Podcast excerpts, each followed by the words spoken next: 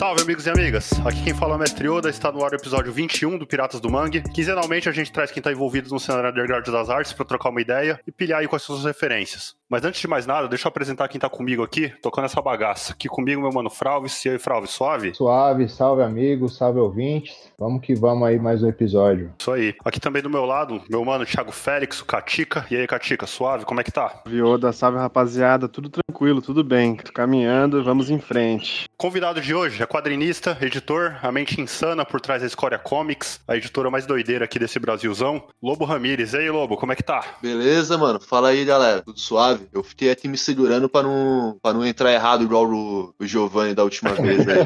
Pode crer, mano. O Giovanni foi um caso à parte, mano. Quis fazer uma graça. Ah, ele ouviu vocês falando, estamos aqui com ele. Sou eu, sou eu, sou eu. Já entrou ali muito louco. Mas é nóis, mano. Mas nada impede de você inovar também, cara. É, mano. Vamos ver, né? No decorrer aí da, dessa conversa vai ter várias inovações. é, tem, é aí. tem umas, várias oportunidades aí pra você entrar de vanguarda aí. Massa, massa. Cara, a gente sabe que você é um cara ocupado aí. Valeu por separar esse tempo aí, trocar ideia com a gente. Como é que você tá, mano? Como é que estão as coisas por aí? Porra, cara, isso é um bagulho engraçado. Eu, não é que eu sou culpado, mano. É que as coisas que eu faço desgastam minha cabeça, que aí quando eu tô com tempo eu não quero fazer nada, sacou? Pode aí crer, às vezes eu até tô suave, mas tipo, mano, eu quero ficar parado vendo Bob Esponja pra ficar de boa. mas tá, tá tranquilo, mano, tá tranquilo. Sabadão aqui, foi da hora vocês terem convidado aí pra essa conversa, que, mano, eu tava ouvindo esses tempos, acho que eu ouvi uns três podcasts de vocês de uma vez, assim. Porra, da hora, eu falei, mano. caralho, mano, um dia, um dia esses caras vão chamar e eu vou, vou, vou mandar bem, mano.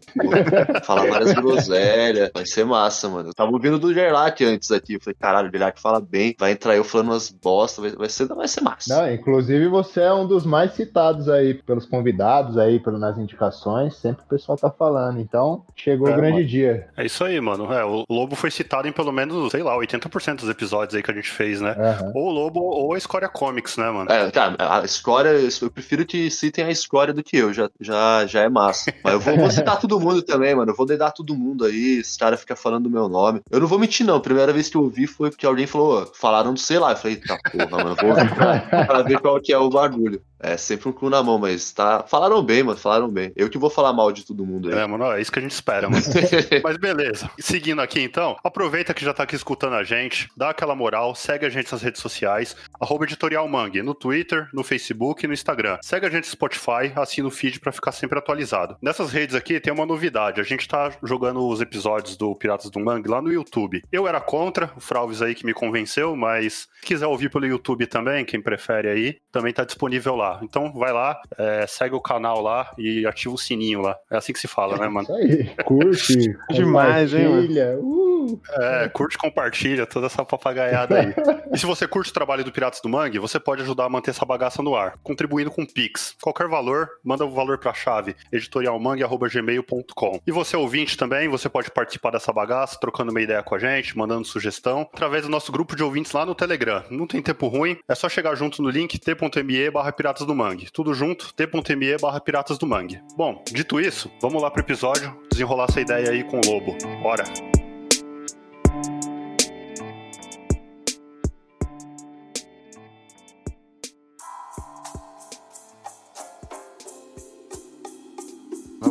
Aí com um dos convidados que a galera mais pediu aí, né? É aquilo, Lobo. Agora é a hora de você revisitar o mini Lobo aí e contar pra gente o que era a sua brisa criança, o que, que você consumia, assistia, de começar a decupar todas as suas influências aí e pegar da onde sai essa mente criativa. Porra, mano, é... toda vez que vocês começam, vocês perguntam essas fitas, né? Aí eu fiquei pensando nesse rolê. E, cara, é igual todo mundo, mano. Eu acho que se, se eu pedir pra vocês adivinhar todas as referências do barulho, vocês vão acertar, tá ligado? Desenho podre na TV, filme tosco na sessão da tarde, essas porra toda. A única coisa diferente, talvez, mano, que os caras falam, tipo, quer ver? Eu acho que o primeiro gibi que eu lembro de eu comprar. Porque, mano, uma coisa é você leu os barulhos que tava em casa, né? Tinha uns barulhinhos do gibi da Mônica, essas porra. Aí eu lembro de. a- meu pai me deu um Asterix pra ler, assim, também. Uhum. Mas acho que o primeiro barulho que eu comprei mesmo na banca, eu fui sozinho, assim, atravessei a rua, falei, caralho, mano, vou comprar um barulho ali. Tava com dois contos na mão, aí eu vi tudo lá, eu comprei um mangá do One Piece, mano. Era dois contos na época. Aí a partir dali eu falei, caralho, mano, eu posso juntar um dinheiro aí do, da merenda, das coisas e comprar os barulhos que eu quero. Só que, mano, tirando esse mangazinho aí que eu comprei, um- alguns, depois eu desisti, eu falei, mano, só tem uns trecos zoados, não.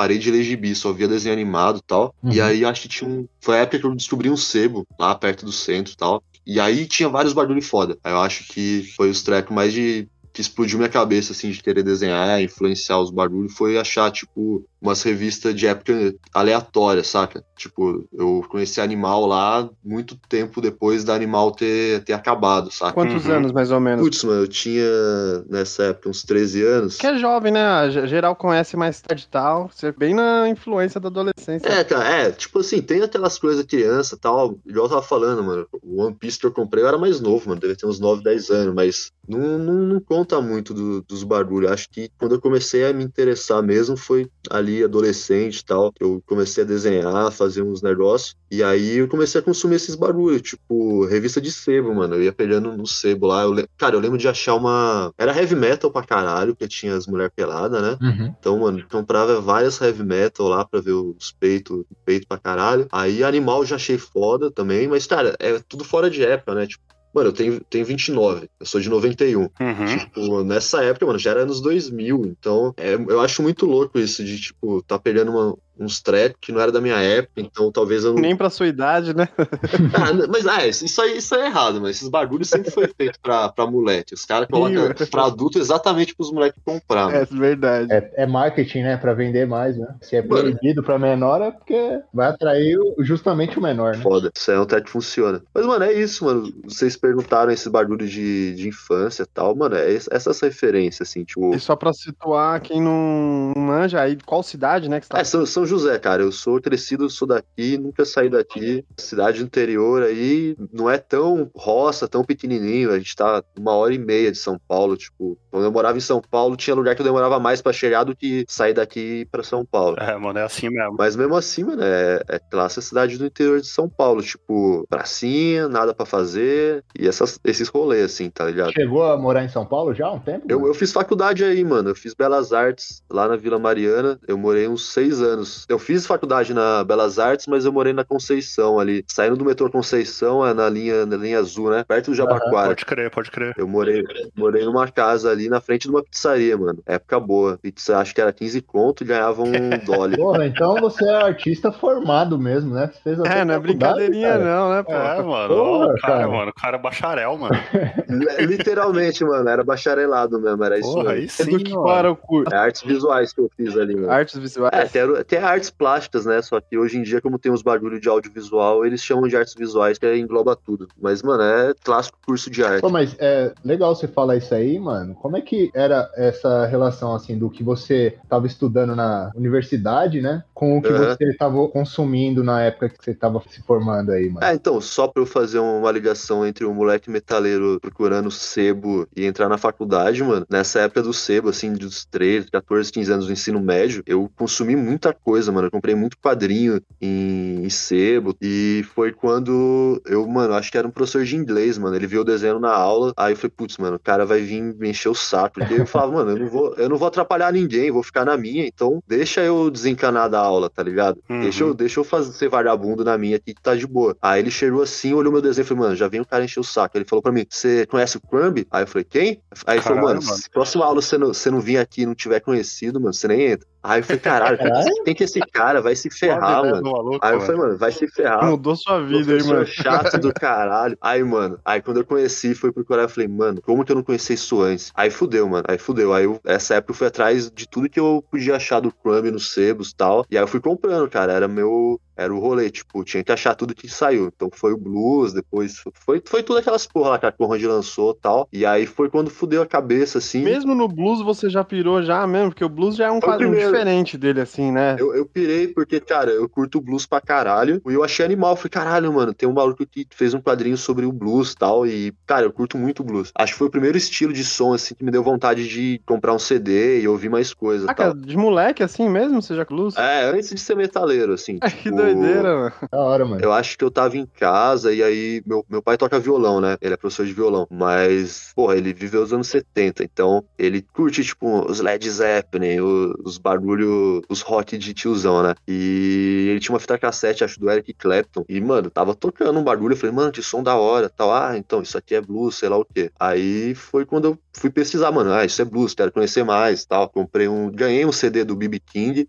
E aí foi, foi ah, vou conhecer mais esses barulhos. Você é criança precoce, hein, mano? Mano, mas é, é porque, tipo, era criança, pra mim não existia música, saca? Tipo, era, você via desenho animado, ia pra escola e ouvia as musiquinhas que tava aí, tipo, aleatórias. Você não pensava em, ah, eu vou ouvir isso, eu vou ouvir aquilo. Quando eu ouvi blues, eu falei, mano, eu quero descobrir o que, que é isso pra eu ir atrás, saca? E aí foi que começou esse barulho de, tipo, ah, eu gostei desse som, então eu vou, vou procurar mais tal. Só que aí o Crumb, quando eu li, por isso que o blues pra mim eu acho, acho que é um dos uhum. mais foda. E ele não é o mais doidão, né? Tipo, isso, é, um barulho porque... meio é, documental tal, não tem aqueles trecos bizarros lá, tipo, da, com as minas, os trecos de ácido, os barulhos fritão. Mas aquilo eu curti pra caralho também, mas eu comecei pelo blues e aí eu fui procurando o resto. E aí foi, então, mano, nessa época do ensino médio, eu fui comprando tudo, eu já tinha um monte de barulho de sebo, fui comprando esses trecos, e aí fui terminando, falei, mano, tem que fazer alguma coisa, eu não tô afim de trampar em qualquer barulho que eu não tenha que desenhar, saca? E aí eu falei, mano, vou ter que fazer algum treco que, que, que dê pra eu ficar desenhando, saca? E acabei fazendo artes, mano. Meu, meus pais falaram, ó, você quer desenhar? Então beleza, você vai fazer, faz artes e se foda. Bom pra caralho que tive esse apoio, assim, e acabei fazendo lá, lá aí em São Paulo, né? Vocês estão em São Paulo, né? Isso. Isso, isso. Mas como é que foi essa experiência, mano, de faculdade, tá ligado? Porque nesse rolê de quadrinho independente, de da galera de ilustração mesmo, tem muita galera que vai no, no freestyle mesmo, ou só vai sendo levado para isso, né? Já desenhava de moleque e caiu nesse negócio. Como que foi esse negócio, mano, de você entrar de cabeça num curso, tá ligado? Sendo que você tinha uma referência de traço mais underground, deu muita, muito conflito nisso, porque eu acho que a parada é mais comercial ali, né? Não, e, e outra coisa, voltando pra pergunta inicial do Fralves, né?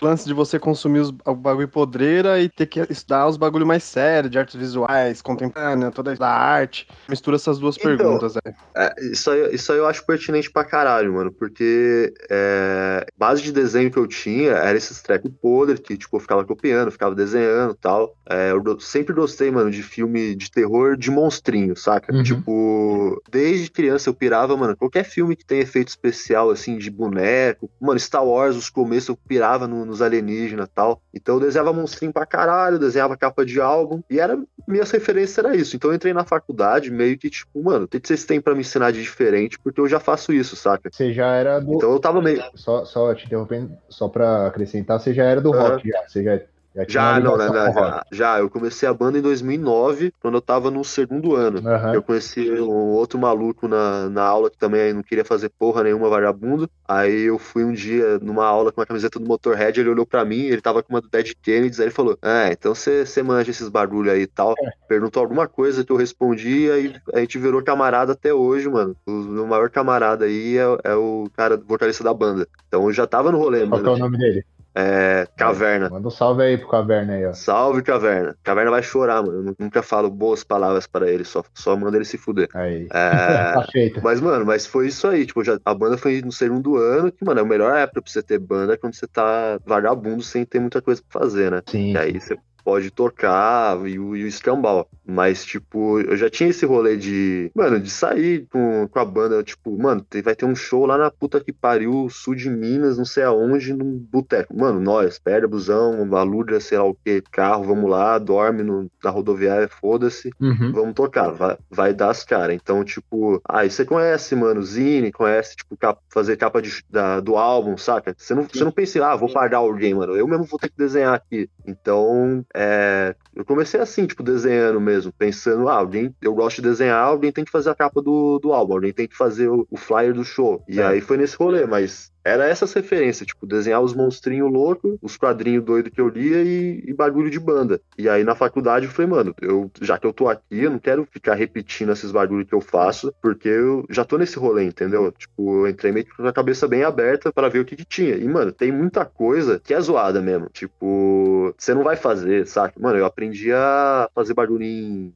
em argila, tá? Tipo escultura, uhum. barulho assim e tal. Só que, mano, no primeiro pro segundo ano é época que dá o baque. Tipo, tinha gente, os camaradas meu era mais de ilustração também, gostava de uns tracks parecidos. Mas eles queriam ser profissional nessa área, tipo, eu quero ser ilustrador, então o desenho tem que desenhar assim. E eu não era assim, então, tipo, eles se fuderam mais porque o professor chegava e falava, mano, não existe desenho bom, não existe desenho ruim, qualquer bosta. Sabe aqueles barulhos de arte, assim, tipo, qualquer bosta é desenho, é o, tipo, o barulho que você tem que viajar. E aí eu falei, mano, mano, da hora, vou viajar aqui então, vou fazer uns desenhos doidos aqui, jogar tinta no chão e sair correndo. Caralho, e... não, mas isso aí é da hora, né, mano, pra dar uma exercitada na criatividade, né, mano? Mano, foi justamente, assim, para mim, adiantou para abrir a cabeça pra esses rolês, saca? É... Uhum. Mano, eu tive aula de performance, mano. Você não imagina eu fazendo performance na, na, naquele rolê, assim. Não tem nada a ver com desenho, mas me ajudou pra caramba pra abrir a cabeça, tipo, falei, mano, se eu quiser fazer um treco doido, foda-se, mano, eu posso fazer. Tipo, tinha, era curso de design também lá. Uhum. E aí o uhum. pessoal de design era cabeça fechada pra caralho, mano. Tipo, mais muito fechado, mano. Tipo, ah, tem que ser bonito, tem que vender. E o rolê de artes era mais aberto. Então, eu acho que por esse lado me ajudou para abrir a cabeça e falar, falar, tipo, mano, eu já tinha a ideia de foda-se.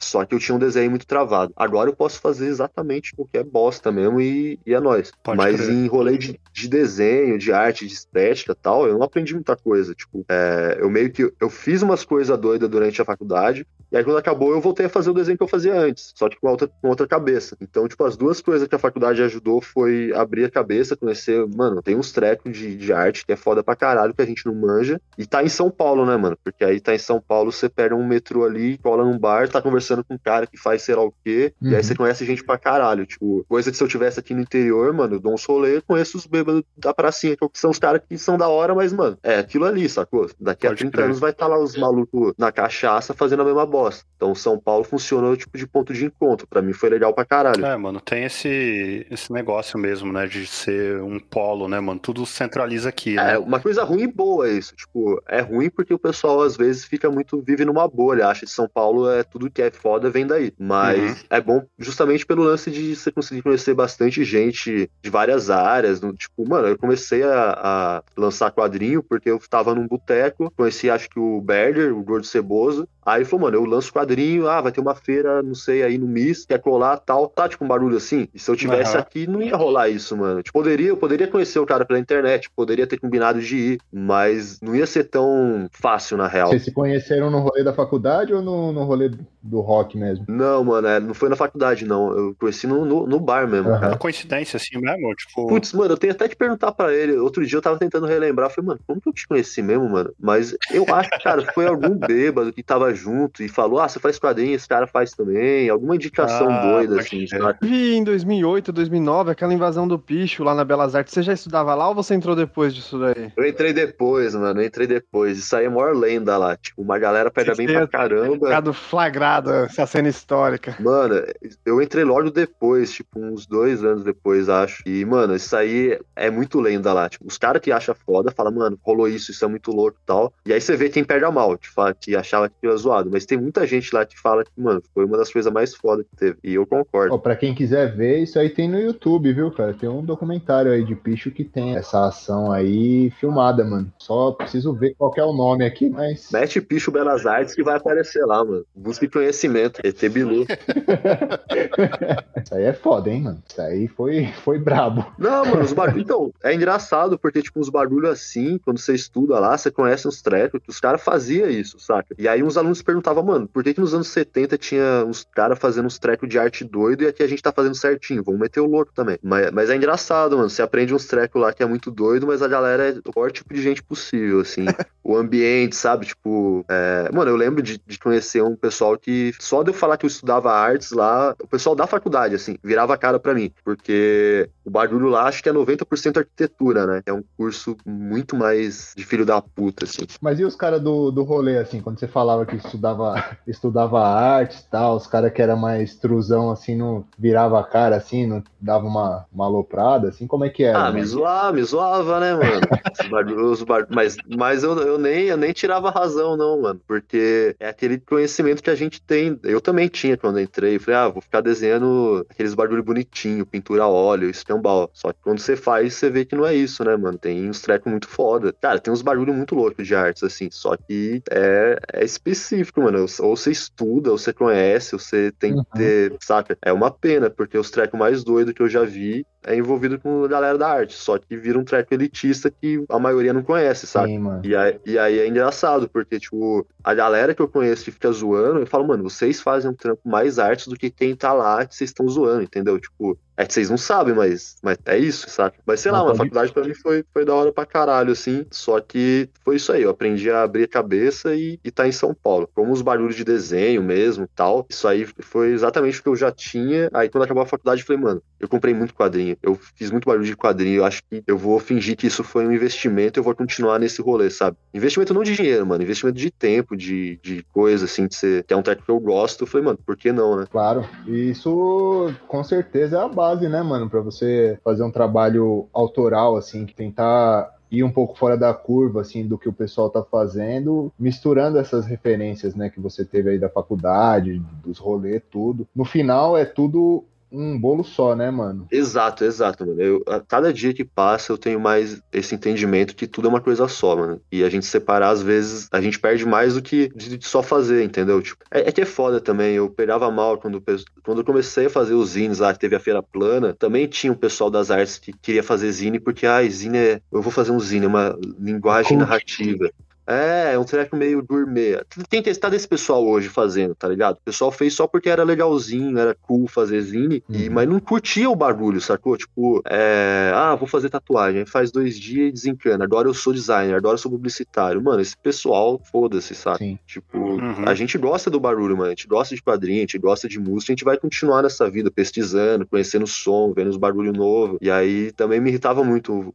No começo da escola, mano, a história nasceu justamente porque eu tava putaço com o pessoal das artes que fazia zine, tipo, zine de conceitual de caro pra caralho, saca? Isso aí me irritava demais, mano. Pô, esse, esse, esse, eu, esse, ponto a gente vai chegar. Eu queria agora que você falasse um pouco como é que você começou a entrar no rolê de quadrinho independente, assim, nesse rolê de autoral independente, mano foi exatamente com o Berger, mano, que eu conheci ele, que ele já lançava os quadrinhos dele, e aí ele que me, que me apresentou, mano, pro Douglas, da Ultra, que tava. Ainda não, não lembro se tinha a loja, ou foi um pouquinho antes de ter a loja tal. E, e aí eu falei, caralho, mano, eu tô com vontade de desenhar o bagulho mesmo, porque é o que eu falei, eu, eu colecionava quadrinho há muito tempo, gostava de quadrinho, desenhava já outras coisas, mas eu nunca tive as moral de sentar, mano, vou desenhar um quadrinho, vou fazer várias páginas aqui e vou lançar. Aí nessa época eu falei, mano, vou largar a mão de ser trouxa e vou fazer. E aí, mano, o primeiro barulho que foi o Escroto 1, uhum. eu lembro que eu, eu fiz uns seis quadros vazio, assim, num, numa sulfite. E aí eu tirei, tipo, mano, uns 40 xerox do bagulho só os quadrados. E aí eu falei, é. pronto, não tem mais que me preocupar em ficar fazendo uns quadrados. É só desenhar nesses quadrados até preencher tudo e é nóis. Caralho, é da hora, mano, o, o processo,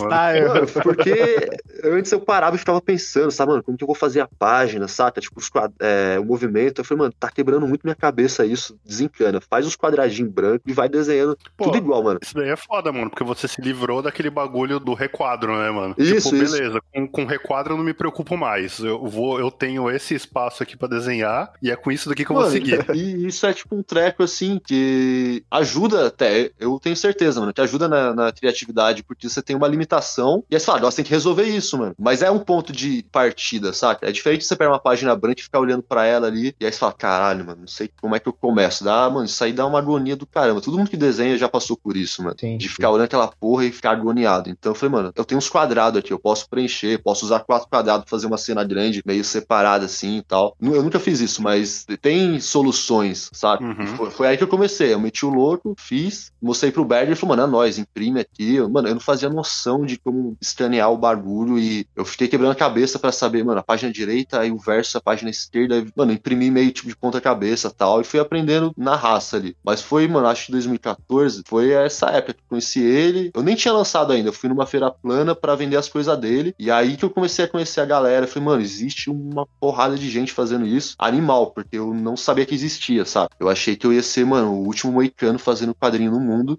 E uhum. aí eu vi que tinha toda uma cena de um, de um treco muito louco que eu nem tinha noção, sabe? Uhum. É, o começo foi aí, mano. Lobo, eu acho que eu voltei a consumir quadrinho assim em 2015, 16, 14, eu não lembro bem a data. Mas aí eu comprei uma parada do Marcate, mano. Tava fazendo um zinezinho sozinho, esqueci o nome. Lasca de Quirica? Isso, Lasca de Quirica, mano. E aí tinha um trampo seu lá, mano. Foi a primeira vez que eu vi o trampo, né, mano? Fiquei até assustado, tava voltando pro quadrinho e falei, caralho, que trampo pesado, mano. Você é louco com as ideias, mano. mano eu, não, eu, não, eu não gosto desse, desse daí, não. Eu não gosto desse que eu fiz pra ele, mas era uma, era uma época que eu tava querendo, mano, vou fazer um treco muito foda aqui, mas não gosto disso aí, não. Depois de um tempo que eu te conhecia, eu vi a escola, eu queria saber se isso foi antes da escola, só pra me situar no tempo. Como que foi essa situação de você conhecer o Marcati? Você já tinha a escória? Foi antes, foi depois? Mano, foi antes isso aí, mano. Eu tava lançando o meu, meu primeiro zine, que era o Scrotum, que eu lançava com o selo do, do Berger, que é o Gordo Ceboso. Mano, essa época nem passava na minha cabeça fazer, fazer editora, nada. Eu só queria lançar meus, meus zine, meus, meus bagulho, né? E aí o Gordo Ceboso falou, mano, vai ter uma feira em tal lugar, vamos. Eu falei, vamos, vamos lá. E aí teve uma, mano, no Fatiado Discos, não sei se vocês estão ligados. Sim, sim. É, eu não lembro, mano, porque o Fatiado mudou, mas acho que nessa época tava em algum lugar da Vila Madalena, sei lá, era, tava lá, mano, era um morro. Era o Z Zinedai? Zinedai, alguma coisa assim? Cara, eu, lembro que rolou um evento, tipo assim, mano, era um evento de lançamento lá. E ia ter um, lançando o meu, meu zine, um do Banheiro Selvagem, tá ligado? Do Pietro, lá de, lá de Curitiba, lá do sul. Uhum. E o Marcati também tava lá, mano. E aí, cara, nessa, nessa época eu conheci o Marcati, mas nunca tinha lido muita coisa dele, assim. Eu conheci pelo Berger. Aí o Berger falou, mano, você tem que colar lá, cara. O teu desenho é podre e o Marcati é, tipo, o cara supremo do barulho, né?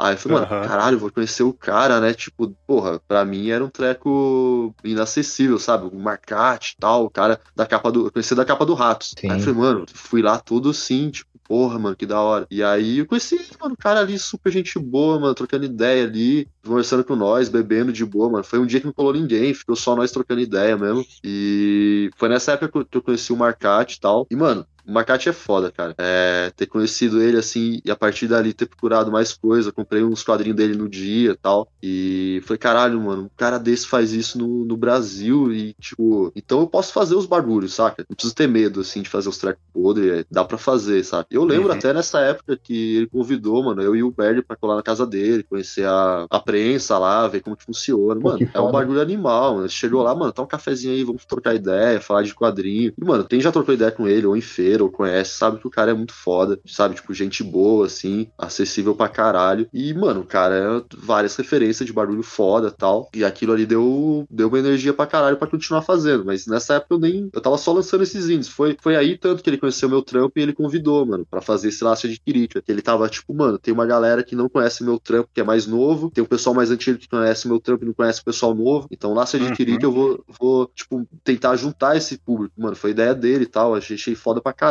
Eu acho que o primeiro Laço de Tirica, o Berger tá. Eu acho que eu tô no segundo e tem o Carranza no terceiro. Eu não sei se teve mais. Eu sei que não foi sucesso. Eu sei que o Marcati falou que não vendeu bem e tal. É... Nessa, mano, caralho, quando ele me convidou, eu falei, mano, tem que fazer um track foda. Eu queria fazer um track pesado, cabuloso. E assim, na, na, na, minha cabeça funcionou, saca? Hoje lendo, eu falo, mano, bagulho errado da porra. Mas talvez, não sei, você que leu, mano, você que leu. Você, o bagulho é meio tenso, mas, tipo, dá pra tentar entender pelo menos. Ah, o Lobo tentou fazer isso, mas não conseguiu. Cara, mas... na, na, real, eu, tipo, foi o, o quadrinho que eu fui justo que eu peguei, tá ligado? Foi na Comic Con, eu não lembro onde foi que eu conheci o Marcate, eu peguei essa daí, e a minha volta pro pros quadrinhos. Então, tava desacostumado a ler os bagulho mais pesado, assim. Eu fiquei, caralho, que porra é essa, mano? Fiquei em choque, tá ligado? Mas não teve jeito. Voltou e eu não parei mais. Aí depois. O cara já voltou com uns dois chutes na cara. Mano. Eu vou atravessar aqui a cronologia da conversa, mas acho que é pertinente. Você acha que não viraria, então, um dia lançar um Marcate na Escória Comics? Não, mano? Aí, ó. Fica. Mas, mano, isso aí é meu sonho, mano. Retribuir aí, ó. Mas, oh, mas isso aí é o meu sonho, mano. Eu, eu é... com certeza certeza, cara, com certeza. Tanto que, já, você já deu a deixa aí, eu vou falar, mano. Na revista que a história tá, tá em pré-venda agora, que a gente vai, vai lançar agora em outubro, uhum. que é uma antologia, não tem o um quadrinho do Marcati, mas tem a porra de um desenho foda que ele fez. Aí, animal. Acho que, eu, acho que eu até postei esse desenho no, no, Instagram lá. Mano, a revista começa, o primeiro desenho, pá, um desenho do Marcati. Tipo, ah, é, meio, é meio que conceitual até, ó, mano, o bagulho começa aqui, assim. Então, mas claro que, mano, a, eu tenho ideia, assim, eu tenho até trocar ideia com ele, porque, porra, mano, o cara é foda. Tem um convidado assim que tem uma, uma deixa assim, eu gosto de deixar registrado, que eu acredito que a palavra tem poder, tá ligado? Então,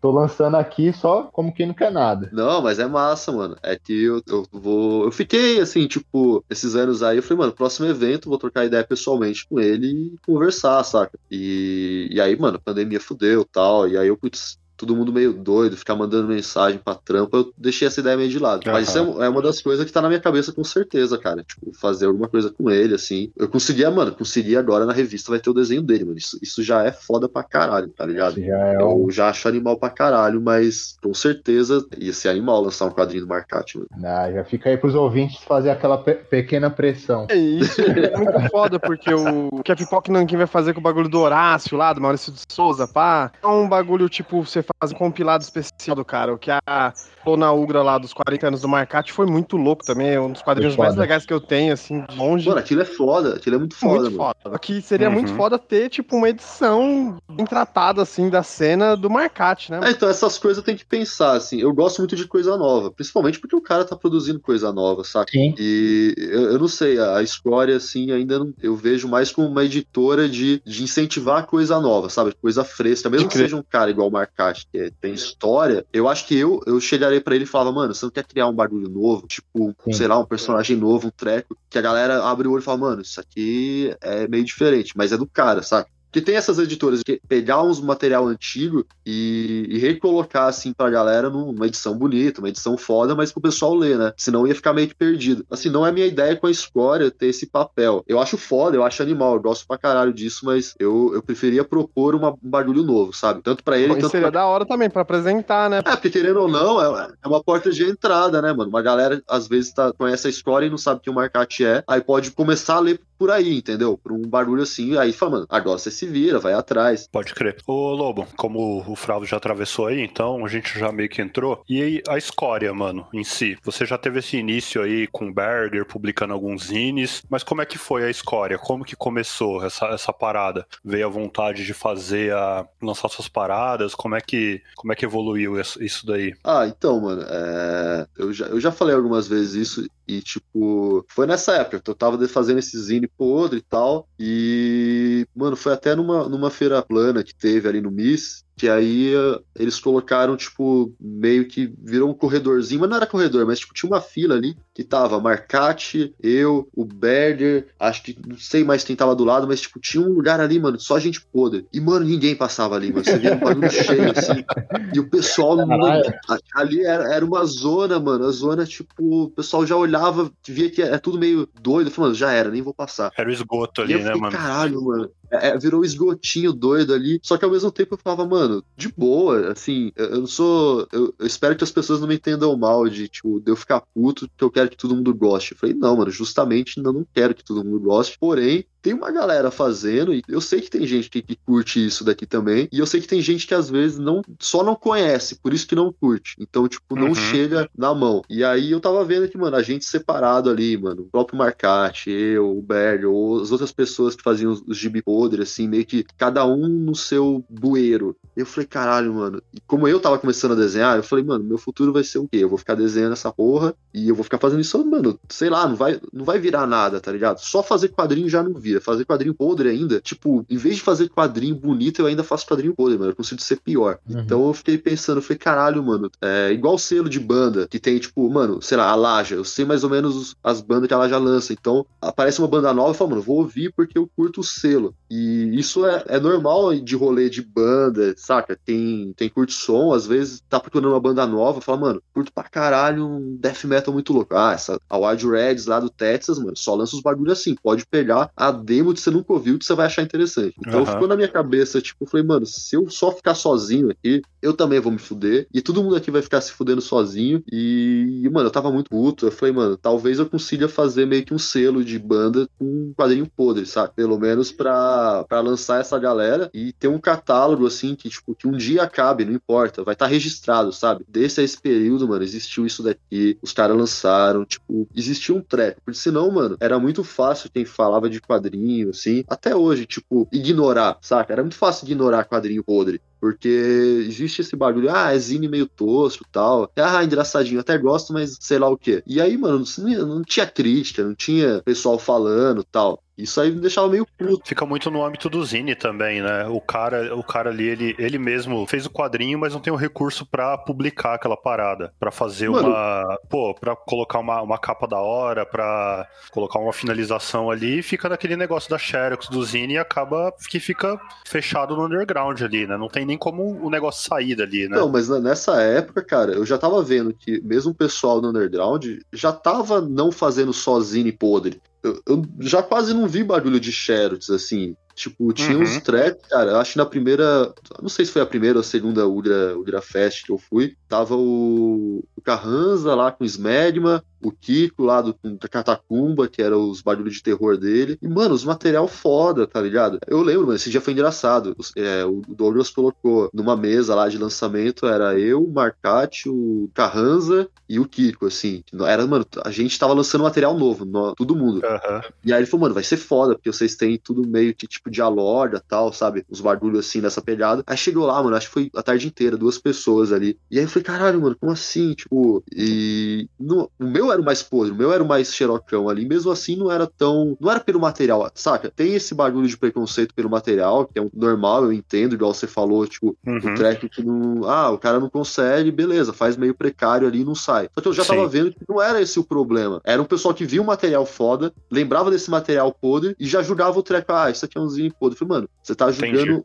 um treco pela uma visão que você tem. E se você for colocar é, na. Como é que a gente fala? Se você for colocar ser frio mesmo, na risca, ó, material tipo página igual, é, qualidade de impressão igual. Então por que você não tá falando disso? Ah, porque uhum. eu acho que e eu, não, e eu não achava que não devia estar falando. Eu achava que devia falar sim, mano. Eu achava que tinha uma cena, tinha uma galera produzindo, e nem que fosse para falar mal. Não deveria ser passado despercebido, sabe? Tipo, é isso que o que mais me irritava era ser passado despercebido. Tipo, eu não ligo, mano, falar mal, tem só ignorar. E aí eu falei, mano, esse pessoal que tá produzindo esse material aqui vai passar despercebido, sendo que tem o pessoal fazendo uns trecos muito mais bosta, sem base nenhuma, e que hoje, por exemplo, não faz mais nada, e de, ah, não, isso aí é foda, isso aí é, como que é? é os limites da narrativa, da linguagem, né? Que o pessoal quer, quer, quer viajar. Porra, Fê, sei lá, mano. Ó, vocês estão vendo, isso me irrita até hoje, esse, esses barulhos. Mano, e, e, só uma aspas aqui. Aspas do Kiko, cara. Pra mim, ele é um dos caras mais inovadores aí. Toda a capa dele. Pra caralho, pra caralho. Veio, mano, veio bagulho é de foda. veludo, já veio fluorescente, já veio com faca. Mano, você viu? Essa da faca, você tá ligado que ele colou em todos os quadrinhos, né? Ele recortou o bagulho, mano, de, de alumínio lá e colou uhum. em todos os quadrinhos pra ficar. Mano, vai se fuder, mano. Muito louco, mano. É os mais inovadores aí. Eu não vi ninguém falando do treco desse, sabe? Tipo, ah, o cara fazendo gibizinho de terror e tal. Eu falei, mano, isso aqui é foda, isso aqui é foda. Não, mas é bem foda eh, você falando isso aí, cara. Uma das coisas que atraiu nós, né? Eu principalmente quando eu comecei a pesquisar, né, sobre quadrinho independente, tudo, quando eu voltei a desenhar, até colei na Ugra tal, que já vi que era um, um espaço propício, né, para o que eu tava buscando, assim, né, mano? Que a gente vê do, do rolê do rock, do, do punk, né? Tudo a gente já tá acostumado a essa estética do zine, né? Isso, a estética, é isso. É, é então, essa estética do fanzine. Quando eu cheguei lá que eu vi, é, nem, os primeiros quadrinhos que, que eu peguei, assim, até que comecei a me envolver no, no nesse rolê alternativo, foi o Ulcera Vortex e o Noia, né, mano? Caralho. Porque o, o primeiro que, a primeira coisa que me chamou atenção, fora a estética, era o volume, né, mano? O, a quantidade de páginas. Porque a gente é acostumado a ver um fanzine de, de 10 páginas, assim, no máximo, né, mano? Isso, isso. Eu vi um, eu vi um negócio graúdo assim, eu falei, porra, isso aqui é interessante, né? Fora as capas, né? Que, que já atraem bem o, o interesse. E foi assim, mano. E aí eu comecei a, a indicar, né? Indiquei pro, pro Katika, né? Pro, pro Oda e comecei a trazer meus amigos que é, já eram desse rolê pro quadrinho, mano. Então, não sei, acho que talvez é, o, o, o ponto era, né? Você levar para as pessoas certas, né? Para as pessoas que gostam do, do que você gosta e não tipo ficar naquele no nicho do quadrinho mesmo da época, né, mano? É. Exato. É bom, é bom você ter citado isso daí, Fralves, porque até trazendo linha cronológica aqui para trás, se for ver bem, né, é essa parada, mano. A gente só tá fazendo essa parada aqui agora, é exatamente assim, beleza, o Katika ele já tava vindo um pouco mais ali do, do quadrinho independente, já tava um pouco mais envolvido, só que no, no meu caso, no seu caso e no meu também, a gente gente já tinha aquela vivência mais do, do hardcore punk, essa parada de zine, então quando a gente recebeu esses materiais que, pô, o Noia, você me emprestou de primeiro, né? O Noia e o Ultra Vortex, aí beleza, aí que a gente se conectou de novo, né? Com essa parada Sim. de quadrinho, né? É, justamente, mano, eu acho que deu para fazer uma, um paralelo com o que a gente já passava nos rolês de show, né, mano? É, exatamente. Das e assim... né, de trocar ideia, que é basicamente o que agora não, né, por causa da pandemia, mas o que tava é. rolando nas feiras, né? Uhum. E é exatamente isso daí que o Lobo falou, né? É, é, aquele negócio, né? Você tem ali um núcleo que, porra, curte aquela parada, que tá com vontade de consumir aquilo, só que puta, às vezes o cara ele nem sabe que aquilo ali existe, sabe? Que ou que existe toda uma cena que produz aquele tipo de material. Aí, porra, eu, eu acho foda isso porque eu acho que principalmente a Escória é um exemplo de que centraliza muito isso, sabe? Esse, esse tipo de quadrinho, esse tipo de, de rolê, sabe? Eu acho que tanto ele, ele traz pessoas para produzir, para fazer os quadrinhos, bem centrado no público que quer consumir aquilo, né? Sim, sim. E eu ia te perguntar, Lobo, é, esse, acho que foram os primeiros quadrinhos da Escória, assim, né, que você, você lançou. Se não, foi, se não foram os primeiros, mas foi da, dessa primeira leva. Assim, não, foi, né? foi no começo, sim. Esses, é, o Noia e o Ulcera Vortex foi, foi os primeiros. Eu lancei, o primeiro quadrinho que eu lancei mesmo foi o Rogério, que eu fiz, mas aí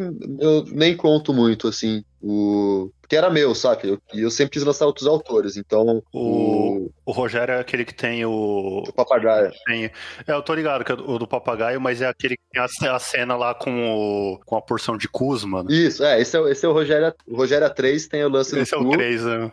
Mas, mas sim, o Rogério acontece essas coisas, mano. Que é o roteiro do é, Mozinho. Caralho, mano, que, que, essa, que, que essa cena, mano, da, da porção de cus, mano. Caralho, mano. É um dos bagulho mais genial que eu já vi em quadrinho na vida, assim, mano. E é, e é horrível, né? Tipo, é tão podre que você fala, caralho, mano, por que, que o cara, oh, cara mas... desenhou isso, saca? Eu tô até, eu tô até fazendo, fazendo, é, fazendo um paralelo aqui, porque é muito bom o bagulho, mano. Porque não, não é nem o negócio de ser uma porção de custo, tá ligado? O foda é o maluco perguntar o tamanho, mais ou menos. e depois ele fala, ele fala da quantidade, tá ligado? Caralho, mano. O bagulho é muito bom, mano. Isso aí você vê que marcou mesmo, hein? A brisa é essa, mano. É um treco que poderia acontecer em qualquer bar, mano. Qualquer boteco. Você é, pedir uma porção cara... do bagulho, o cara, não. Falei que vinha, como assim? Mano, é um treco muito normal de acontecer, saca? O, o cu é o de menos ali. O cu é surreal, tipo, foda-se. Mas o lance é aquela situação que, mano, é. Cara, é o roteiro do Mozinho, né, mano? É, mano. Pode crer. Mas então, é, a gente pode dizer que foi a primeira temporada aí da, da Escória, basicamente, né? Foi, foi. Mas, mas existe um, um mundo pré-Vortex e pós-Vortex, mano. Isso é muito claro. Sim, sim, Eu ia fazer essa pergunta. O Lobo, pô, o cara já roubou a cena já.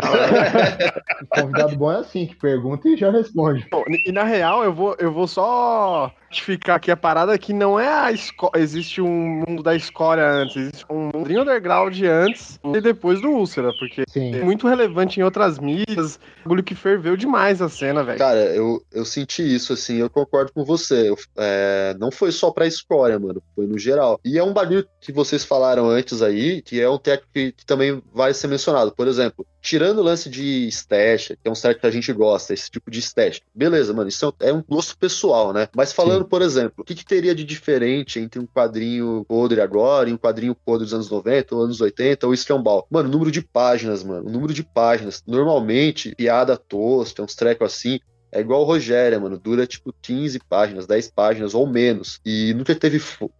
Assim, não é, nunca teve fôlego, mas sacou esse rolê de ter fôlego para você ler umas 60 páginas igual Noia, ou 40 igual Úlcera. E Úlcera tem mais porque são dois volumes. Mas, Sim. tipo, esse lance de ser um treco podre. Ah, beleza, um treco podre. Isso aqui é estético. Só que, mano, tem uma história aqui e ela tem fôlego suficiente para ter 40, 60 páginas. Agora, por exemplo, os mais novos que eu tô lançando, mano, Podrão, quase 300, o Alpinista, 200 e pouco. Eu acho que isso é um diferencial, mano. Eu nunca vi muita gente falando assim, você citou isso eu tô Eu tô pontuando porque eu acho que é um treco que. O Úlcera teve esse rolê da galera pirar. Eu acho que por isso, mano, de ver um treco assim. Poderia ser quatro páginas, eu ia dar uma risadinha. Só que não, mano. O cara foi além. Sabe, tem um treco, tipo, meio. Eu senti quando eu li a primeira vez, assim. Falei, mano, isso aqui é fresco. Isso aqui é, tipo. Não é aquele treco que eu já sabia o que ia acontecer, mano. É um bagulho novo. Me deu uma vontade, mano, enorme de desenhar, sabe? De produzir, de ler mais coisas, assim. Eu, eu senti isso pessoalmente, mas eu acho que uma galera lendo Úlceras teve isso também, mano mano. Fora que é dois volumes, né? Então, caralho, você termina o primeiro e o segundo volume já foi lançado é, na sequência, assim, né, mano? Sim, sim. Então, então tipo, não teve aquele, não, não deixou esfriar, tá ligado? A história pro leitor daqui dois, dois anos. Já tava lá, né, mano? Ah, não, tinha, tinha que sair rápido, mano. Só não saiu junto porque, cara, era o começo da escória. Eu, eu não tinha. Mano, o Rogério Aunfe, eu fiz, eu fiz 50 cópias numa gráfica aqui, tipo, sabe, uma gráfica pequena, tá? Eu fiz 50 uhum. cópias, mano. Eu demorei pra caralho pra vender. Tipo, eu falei, mano, é assim, né?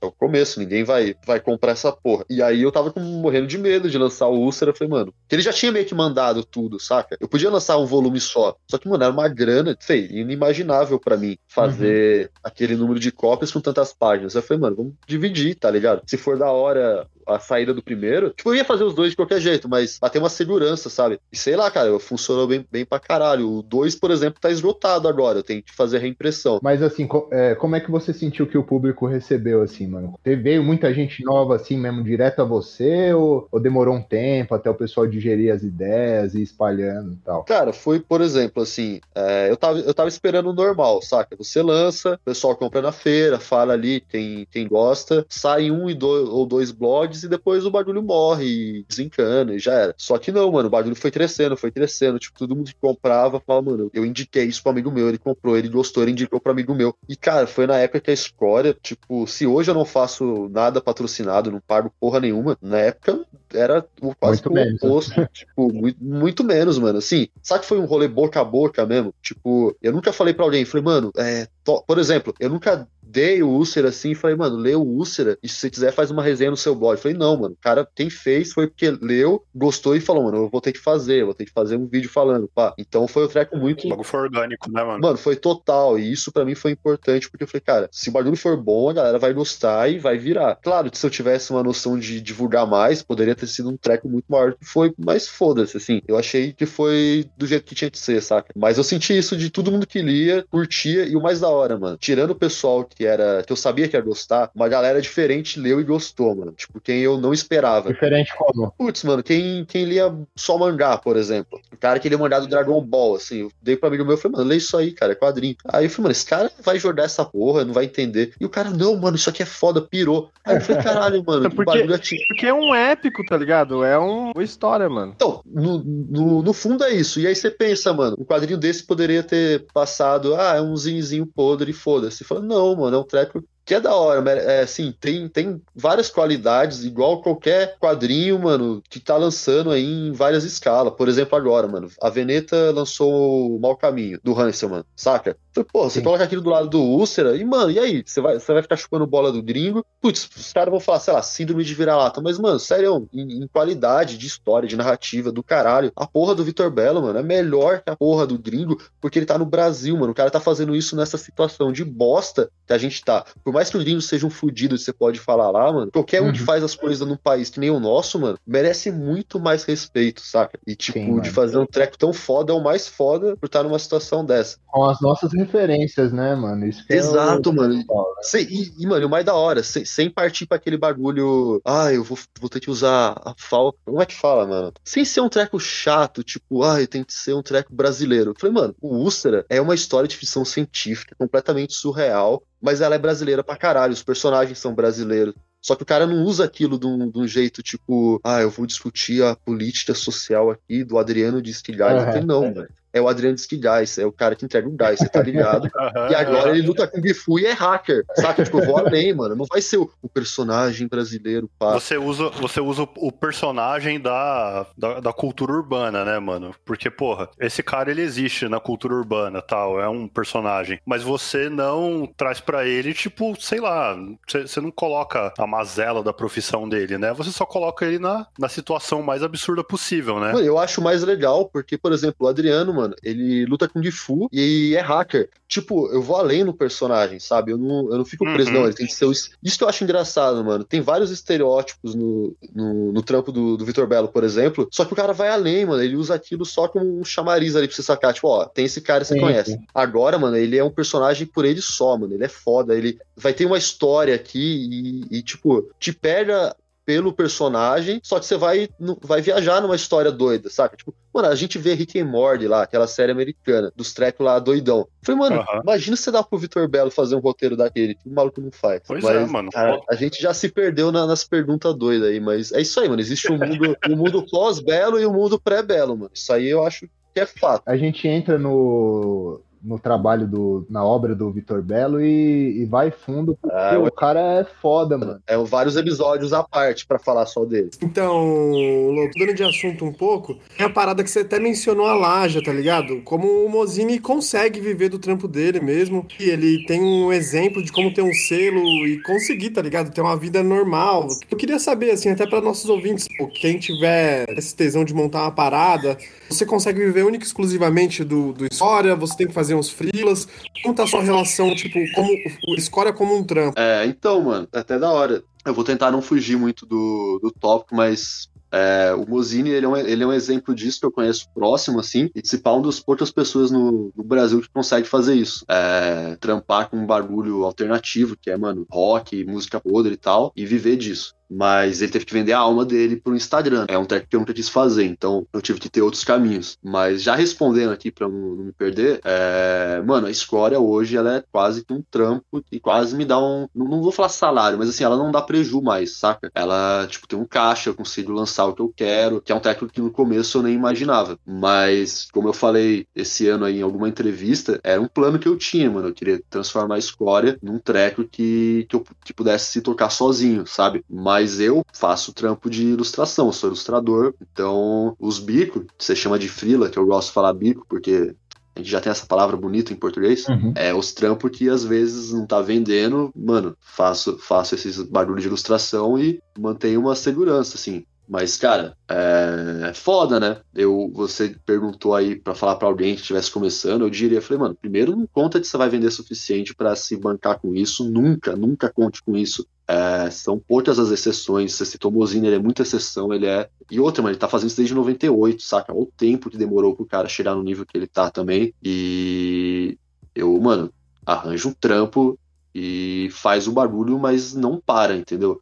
Eu acho que é uma bola de neve, assim, você tem que ir girando, girando, girando e fazer o barulho acontecer, mas é normal, mano, quando a gente começa a fazer. Mano, eu, eu lembro, assim, quando eu comecei com a Score, eu falei, é cinco anos, mano. Se eu vender dois quadrinhos por mês, eu vou ficar cinco anos vendendo dois quadrinhos por mês. E aí, quando der cinco anos, eu vou falar, mano, realmente não vale a pena. Mas tem uma galera que começa a fazer as coisas, dá um mês e fala, ah, não tá vendendo, eu vou desistir. Eu falei, mano, um mês o bagulho, né? uhum. né? Tipo, eu não sei se é. Eu nem vou entrar em papo de pessoal que é mais novo ou não. É pessoal que tá, tá com isso na cabeça, de que acha que vai começar a fazer, e aí em um ano, ai, mas eu não, tô, não tenho reconhecimento. Eu falei, mano, trampa, tá ligado? Tipo, eu acho que, que eu vi em algum uma entrevista o Mano Brown falando que artista é muito vagabundo mesmo, que fica, ah, eu fiz uma música aqui, numa inspiração. Eu falei, porra, se o motoboy trampa mais de 8 horas por dia, o cara é pedreiro trampa, todo mundo trampa. Se você, você tá 8 horas por dia trabalhando com música, é, com, com arte, com desenho, todos os dias, tipo, e não tá dando certo, ou você tá fazendo, tipo, dois desenhos e, ah, não, agora eu vou fazer outra coisa porque não vendeu bem. Eu falei, mano, em parte tem também essa, essa insistência. Claro que não é todo mundo que consegue ter uma vida é, confortável tal para poder fazer, insistir nisso, mas o que eu vejo é mais quem tem essa oportunidade e desiste em pouco tempo, sabe? Uhum. Então,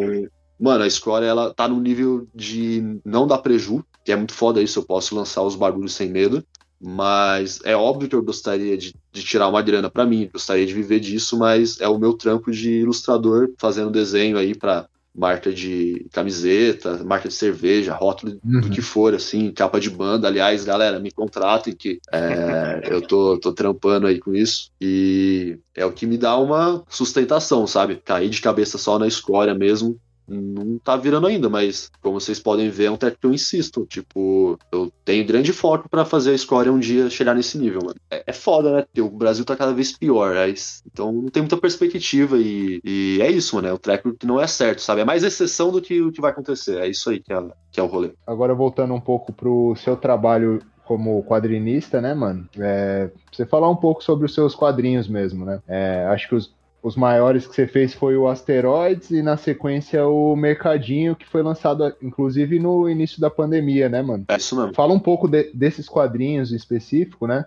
É, e o que você sentiu assim que você conseguiu evoluir é, em termos de desenho, de narrativa, dessas coisas assim de um pro outro? Então, né? É o lançado que eu tenho meu é muito pouco, na real. É os meus zines lá do Scrotum, que eu lancei com o de Ceboso. E aí eu já comecei com a escória e meio que parei de desenhar porque tava lançando os barulhos. E aí meio que, tipo, eu que comecei querendo desenhar, fazendo minhas coisas, eu dei uma parada. Quando eu lancei o Úlcera e o Noia, acho que foi junto, mano. Eu acho que foi literalmente lançado junto na Udra Fest lá no Sesc Belenzinho. Uhum. E, tipo, mano, é dois quadrinhos, animal, a gente já falou aqui, o escambau. Então aquilo foi na minha cabeça, mano. Eu fiquei com uma inveja do Gerlach e do Vitor Belo, tipo, enorme. Eu falei, mano, os caras estão desenhando um treco foda, a galera tá curtindo. E eu quero desenhar, mano. Putz, eu tenho que fazer um treco legal igual o deles também, mas eu sou meio bosta, mano, mas foda-se. Então o asteroide surgiu aí, cara. Era eu falando, mano, faz um barulho aí também, várias páginas, assim assim, tenta, tenta criar um, um treco seu, sabe? Igual os moleques estão fazendo. Tipo,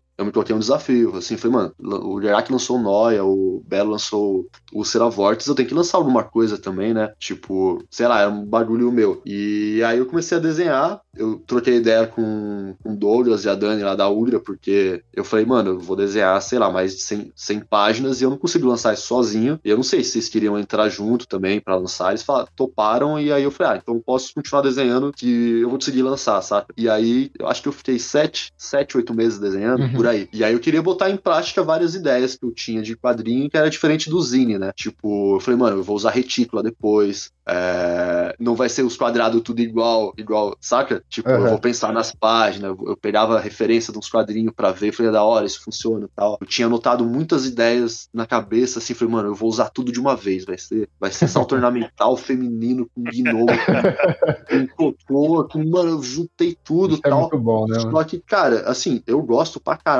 desse quadrinho, porque eu acho que consegui amarrar muitas ideias que poderiam ser só uma piadinha tosca, mas assim, quem lê entende que tá tudo amarradinho, sabe? Isso eu acho que foi uma das coisas que eu gostei pra caralho de fazer o Asteroides. Eu acho que consegui criar uma história. Independente se você gosta, se você acha uma bosta, é uma história ali, sabe? Você tem um começo, meio e fim e, e, tem umas coisas ali legais. Tem umas referências legais, assim, de filme, né, mano? Essas coisas de filme dos anos 80, assim, de luta, de tosqueira, né, mano? Acho muito foda. É, né? então, isso daí, isso, isso, daí entrou porque eu falei, mano, eu vou fazer um quadrinho, eu tenho que saber onde eu tô, tipo, eu, te, eu tenho que deixar bem um recorte bem claro, tipo, eu falei, mano, esse quadrinho é referência disso, é esse é. tipo de mundo que eu, sabe, pra, pra ficar um contexto, sabe? O contexto é esse. Tanto a capa, tudo, é é, inspirado nessas, nesses filmes podreiros. É um filme trash, assim. É um treco que, mano, eu faço quadrinho e tal, mas eu sempre quis fazer filme. Mas filme é um treco que tem que ter muita gente, é maior trampo. Então o quadrinho te permite fazer o mais próximo ser uma pessoa só. Mas depois que eu terminei, eu não gosto de várias coisas do desenho, sabe? É, eu gostaria de fazer de novo, mas eu acho que isso aí é normal. Quem desenha sempre vai querer fazer. Mas o que exatamente? Putz, o lance da retícula, cara, é, eu perdi muito tempo fazendo e eu não, não achei que ficou tão massa quanto eu gostaria, porque, putz, mano, porque eu sou burro, eu fiz tudo no. Eu não tenho mouse, eu fiz no mousepad, sabe? Uhum. É...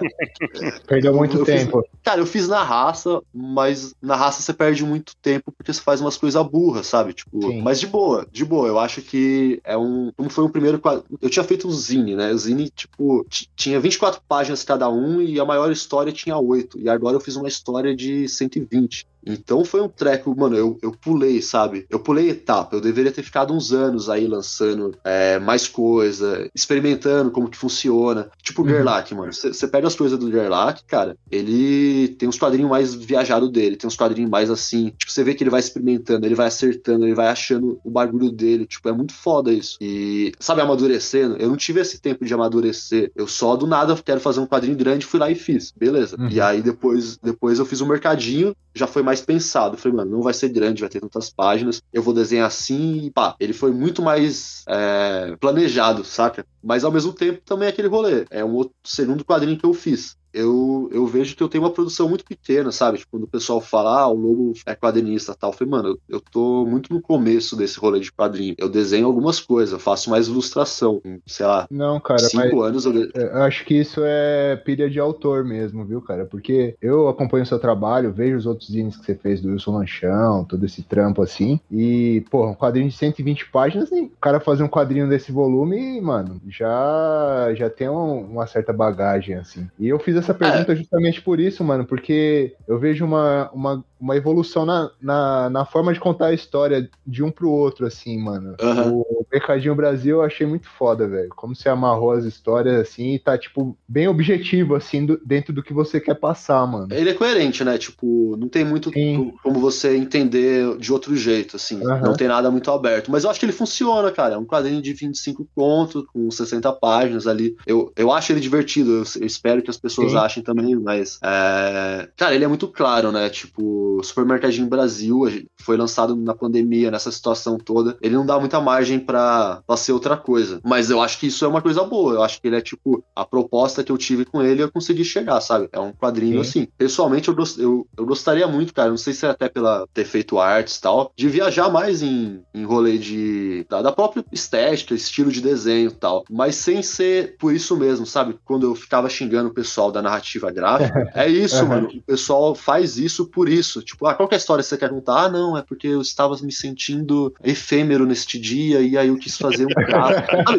uhum. Isso não quer dizer nada, mano. Isso não quer dizer nada. Tipo, ai, mas a minha vivência. Eu falei, foda-se a tua vivência. Tipo, é isso que você tem para contar, tá ligado? Uhum. Eu tenho que conhecer você, mano. Sabe quando você vê que o desenho às vezes é da hora, mas ele não contribui porque não tem história? Eu queria viajar num rolê de desenho, fazer uns quadrinhos mais experimental, mas que tivesse uma história que o desenho contribuísse para a história ser melhor. Uhum. Não para ser, tipo, só um monte de rabisco que você passa o olho, você lê o quadrinho em cinco minutos. Vocês já leram a. Qual que é aquele bagulho lá do Coutinho? Aquele livro grosso lá? Tem nome de peixe. Cachalote? Não, não, não, não. É uma coletânea lá com vários artistas. Que tem o Zine do Lerlac, Pirarucu. Não, Pirarucu é do Lerlac, é Baiacu. Baiacu sei. E aí, vocês leram isso aí? Vocês já viram? Eu não li, mano. Comprei isso aí no lançamento. Aqui pra referência, pra consultas.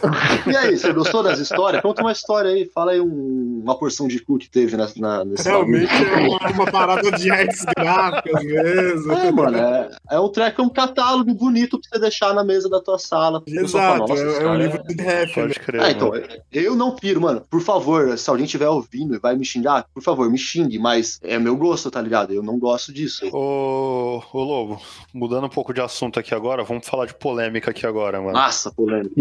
Já que eu comecei a xingar a galera. é, pois é, aproveitando aí a deixa. No episódio 16 que a gente teve aqui, a gente trocou uma ideia com a Cintia B, né? Puta merda, vai. Aí, durante o episódio ali, a gente entrou numa polêmica que rolou de uma publicação do Podrão Aniquilação, aí com a escória, né, tal. Rolou um uhum. pré-cancelamento ali, acho que rolou um estresse bem, bem chato ali com essa publicação do Pablo Carranza. Como é que essa parada bateu em você, mano? Como é que foi passar por isso daí na posição de de editor, de editora? Mano, foi, foi ótimo. Eu, eu, vou, eu vou, mano, eu já vou ser bem, bem sincero aqui, honesto com vocês, para não dar margem para ninguém me interpretar mal. Uhum. Foi ótimo isso, foi um choque de realidade, tipo, de postura que eu teria que ter desde o começo e eu vou ter a partir de agora, uhum. com tudo que eu lanço, de entender que pode ser interpretado de outras formas. Tipo, até então, para mim tava muito claro onde eu tava, para mim tava muito claro o contexto do que eu lançava e que todo mundo entendia e eu podia falar de um jeito que eu achava que era de boa. E, e, o rolê foi que, mano, quando você começa a expandir, chegar em outras pessoas que às vezes estão em outros lugares, aquilo pode bater no jeito muito errado. Uhum. E para mim não é questão de eu mudar é, as coisas que eu faço, mas de parar e falar, mano, vamos olhar aqui primeiro, deixa eu ver, realmente tem. Tipo, eu não tinha isso, mano, eu ia lançando qualquer coisa doida. Esse, esse lance foi isso. Se eu tivesse parado dois segundos e perguntado para alguém, o que aliás eu mandei, mas todo mundo que eu mandei não, não, não falou também, porque às vezes não percebeu. Então agora agora, Porque, por às exemplo. Às vezes você fala com a sua própria bolha, né?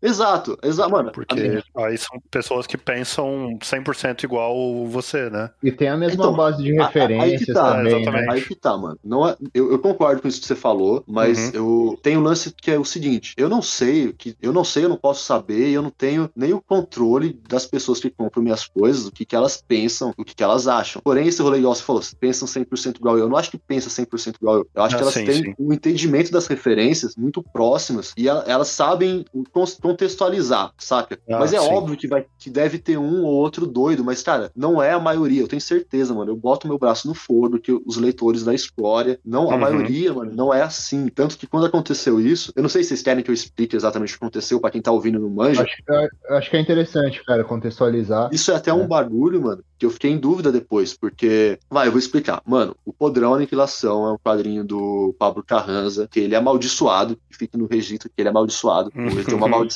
nele. E é, é um bom. quadrinho. Quadrinho bom, já, já recomendamos. Mano, é, é ótimo. É, é foda, foda, viu, mano? Vai ter, mano, eu vou, eu vou falar bem dele, vocês vão ver. Mas a fita é: a história se passa no parque de diversões podre de uma treta entre um carrinho de lanche, de lanchão podre de hambúrguer e um, e um carrinho de pastel, de pastel de chinês. Que também tem uma ah. treta, tipo, duas, duas gangues, tá ligado? E a fita foi o lance pastel China. Tipo, é, no pacote de, da pré-venda que eu fiz, que, mano, quem acompanha sabe que sempre tem um bonezinho, tem um item, um, um brinde e tal. E uhum. do, do, mesmo jeito que eu fiz no mercadinho, era o boné do supermercadinho como se fosse o boné do funcionário. Tem o boné da Leandro Desfigais como se fosse o boné de um cara que trampasse num Desfigais. Tipo, eu tenho essa brisa de, de pegar como se fosse um boné de uniforme do cara mesmo, sabe? Do trabalhador ali que tá usando. E aí eu falei, mano, pastel China da gangue do, do China, e já era. Pode crer. E, e eu meti isso ali. E, cara, eu meti o, ba o bagulho lá, ninguém falou nada. Já era, tipo, da hora tal, começou a comprar. É... E, assim, eu, eu, não vou falar o nome da mina que eu acho desnecessário, não quero, não quero tornar pessoal. E vou uhum. até vou deixar claro aqui, não tem treta nenhuma, tô de boa. Mas aí veio a mina e viu aquilo e postou no, no, no Instagram dela, tipo, print falando que era racista, que era é, é, tava xenófobo. sendo xenófobo e tal. Ela postou no bagulho dela. Eu, eu nem tinha visto, mano. Um amigo meu veio falar, mano, você viu esse bagulho? Eu falei, como assim? Não fui marcado, não fui nada. Aí eu fui ver, aí eu vi um monte de coisa lá. E aí é óbvio, aí brotou uma galera dela, chegou lá, tipo, pelo perfil dela e veio xingar e veio falar, tipo, Mano, teve uma galera falando, nem ia comprar, e agora que eu não vou mesmo. Eu falei, caralho, mano, beleza, né? Teve um maluco, teve um maluco que falou, eu gostei, mas agora que eu vi isso eu não gostei. Teve um. Mano, teve, teve de tudo, assim. Aí, cara, na hora nunca tinha acontecido nada nem próximo disso comigo. Aí eu falei, mano, se eu responder qualquer coisa na cabeça quente, por mais que eu esteja certo, eu vou estar errado. O, o, pessoal que eu conheço, tipo, eu falei, mano, olha só, rolou isso, tá rolando. Eles, é, aliás, a galera que veio mostrar pra mim, né? E falou, mano, calma, fica de boa, pensa aí. E, mano, eu fiquei pensando no barulho, tá ligado? Tipo, eu podia falar, ah, foda-se, isso não é, tá ligado? E meteu o louco, assim. Só, só que, cara. O pé mesmo, né, mano? E se colocar ali na, na razão, né? Exato, mano? mas, cara, aí, aí que tá. Eu falei, mano, eu não posso cair em, em independente do que está acontecendo, eu não posso cair numa lógica de internet, cara. De, independente da, da discussão, lógica de internet é essa. É uma pessoa que está longe, que eu não conheço, que eu não vou trocar ideia ao vivo, que se tivesse na minha frente, a gente podia resolver em dois segundos. E assim, sabe aquele. Esse, mano, eu, odeio tanto esse, essa relação da galera com a, com a internet, de conhecer as pessoas, porque, mano, vocês já me trombaram pessoalmente, certo? Sim. Mano, você tá ligado que conversando assim, mano, olho no olho, a gente já desenrola as coisas na hora, não tem. É um bagulho real, sabe, mano? Quem tem quem, quem tá conversando ali. Claro, eu não, claro. não, sei, eu não sei nem explicar. E aí eu falei, mano, não vou entrar nesse a forma, a forma de A forma de falar, né? A forma que você fala, né? A, é pessoa tudo, te exato, vendo, ela, ent, ela, entende a sua intenção, assim, né? É porque aí tem aí... expressão, expressão corporal, né? Tem a, o, o tom que você fala, tu, tudo isso. Tudo, digi, tudo digitado é meio frio, né? Exato. Exato. Mas aí a brisa, a minha brisa foi o seguinte, aí que eu me toquei, que eu sou eu, tá ligado? E a história ela é uma editora, então ela tem uma responsabilidade que às vezes eu não tenho, que eu deveria ter. Então, eu falei, primeira coisa, eu quero daqui para frente, aconteceu isso, mano, eu vou parar e vou pensar um dia. Foi o que eu fiz. Eu uhum. parei, pensei um dia, mano, eu liguei, mano, o barulho já tava sendo feito. Eu liguei lá e falei, mano, vocês vão mudar a arte, não vai ser essa, vai mudar a arte do barulho lá do boné, vai ser outra arte, o nome do, do quadrinho, pá. Uhum. É, falei pro Carranza, falei, mano, ó, falou isso, eu vou mudar, é, e a gente vai ler o quadrinho de novo, porque o pessoal tá xingando o quadrinho sem ler. Isso aí, isso aí é errado, mano. Isso aí eu posso bater o pé e falar, isso é errado, acabou. Exato, era uma parada em pré-venda, né? Porra, ninguém tinha aberto o quadrinho ainda pra ver. Pra saber o... nada, pra... exato. Conteúdo, conteúdo. Pra entender se, o que tinha ali, sabe? E aí, então, aí tem dois, dois, dois aspectos do rolê. Eu entendi claramente que o que foi ofensivo foi eu usar o nome Pastel China, e isso é um estereótipo e aparentemente é ofensivo pra uma galera. Uma galera que eu conversei, não é, mano. Uma galera que eu conversei não é.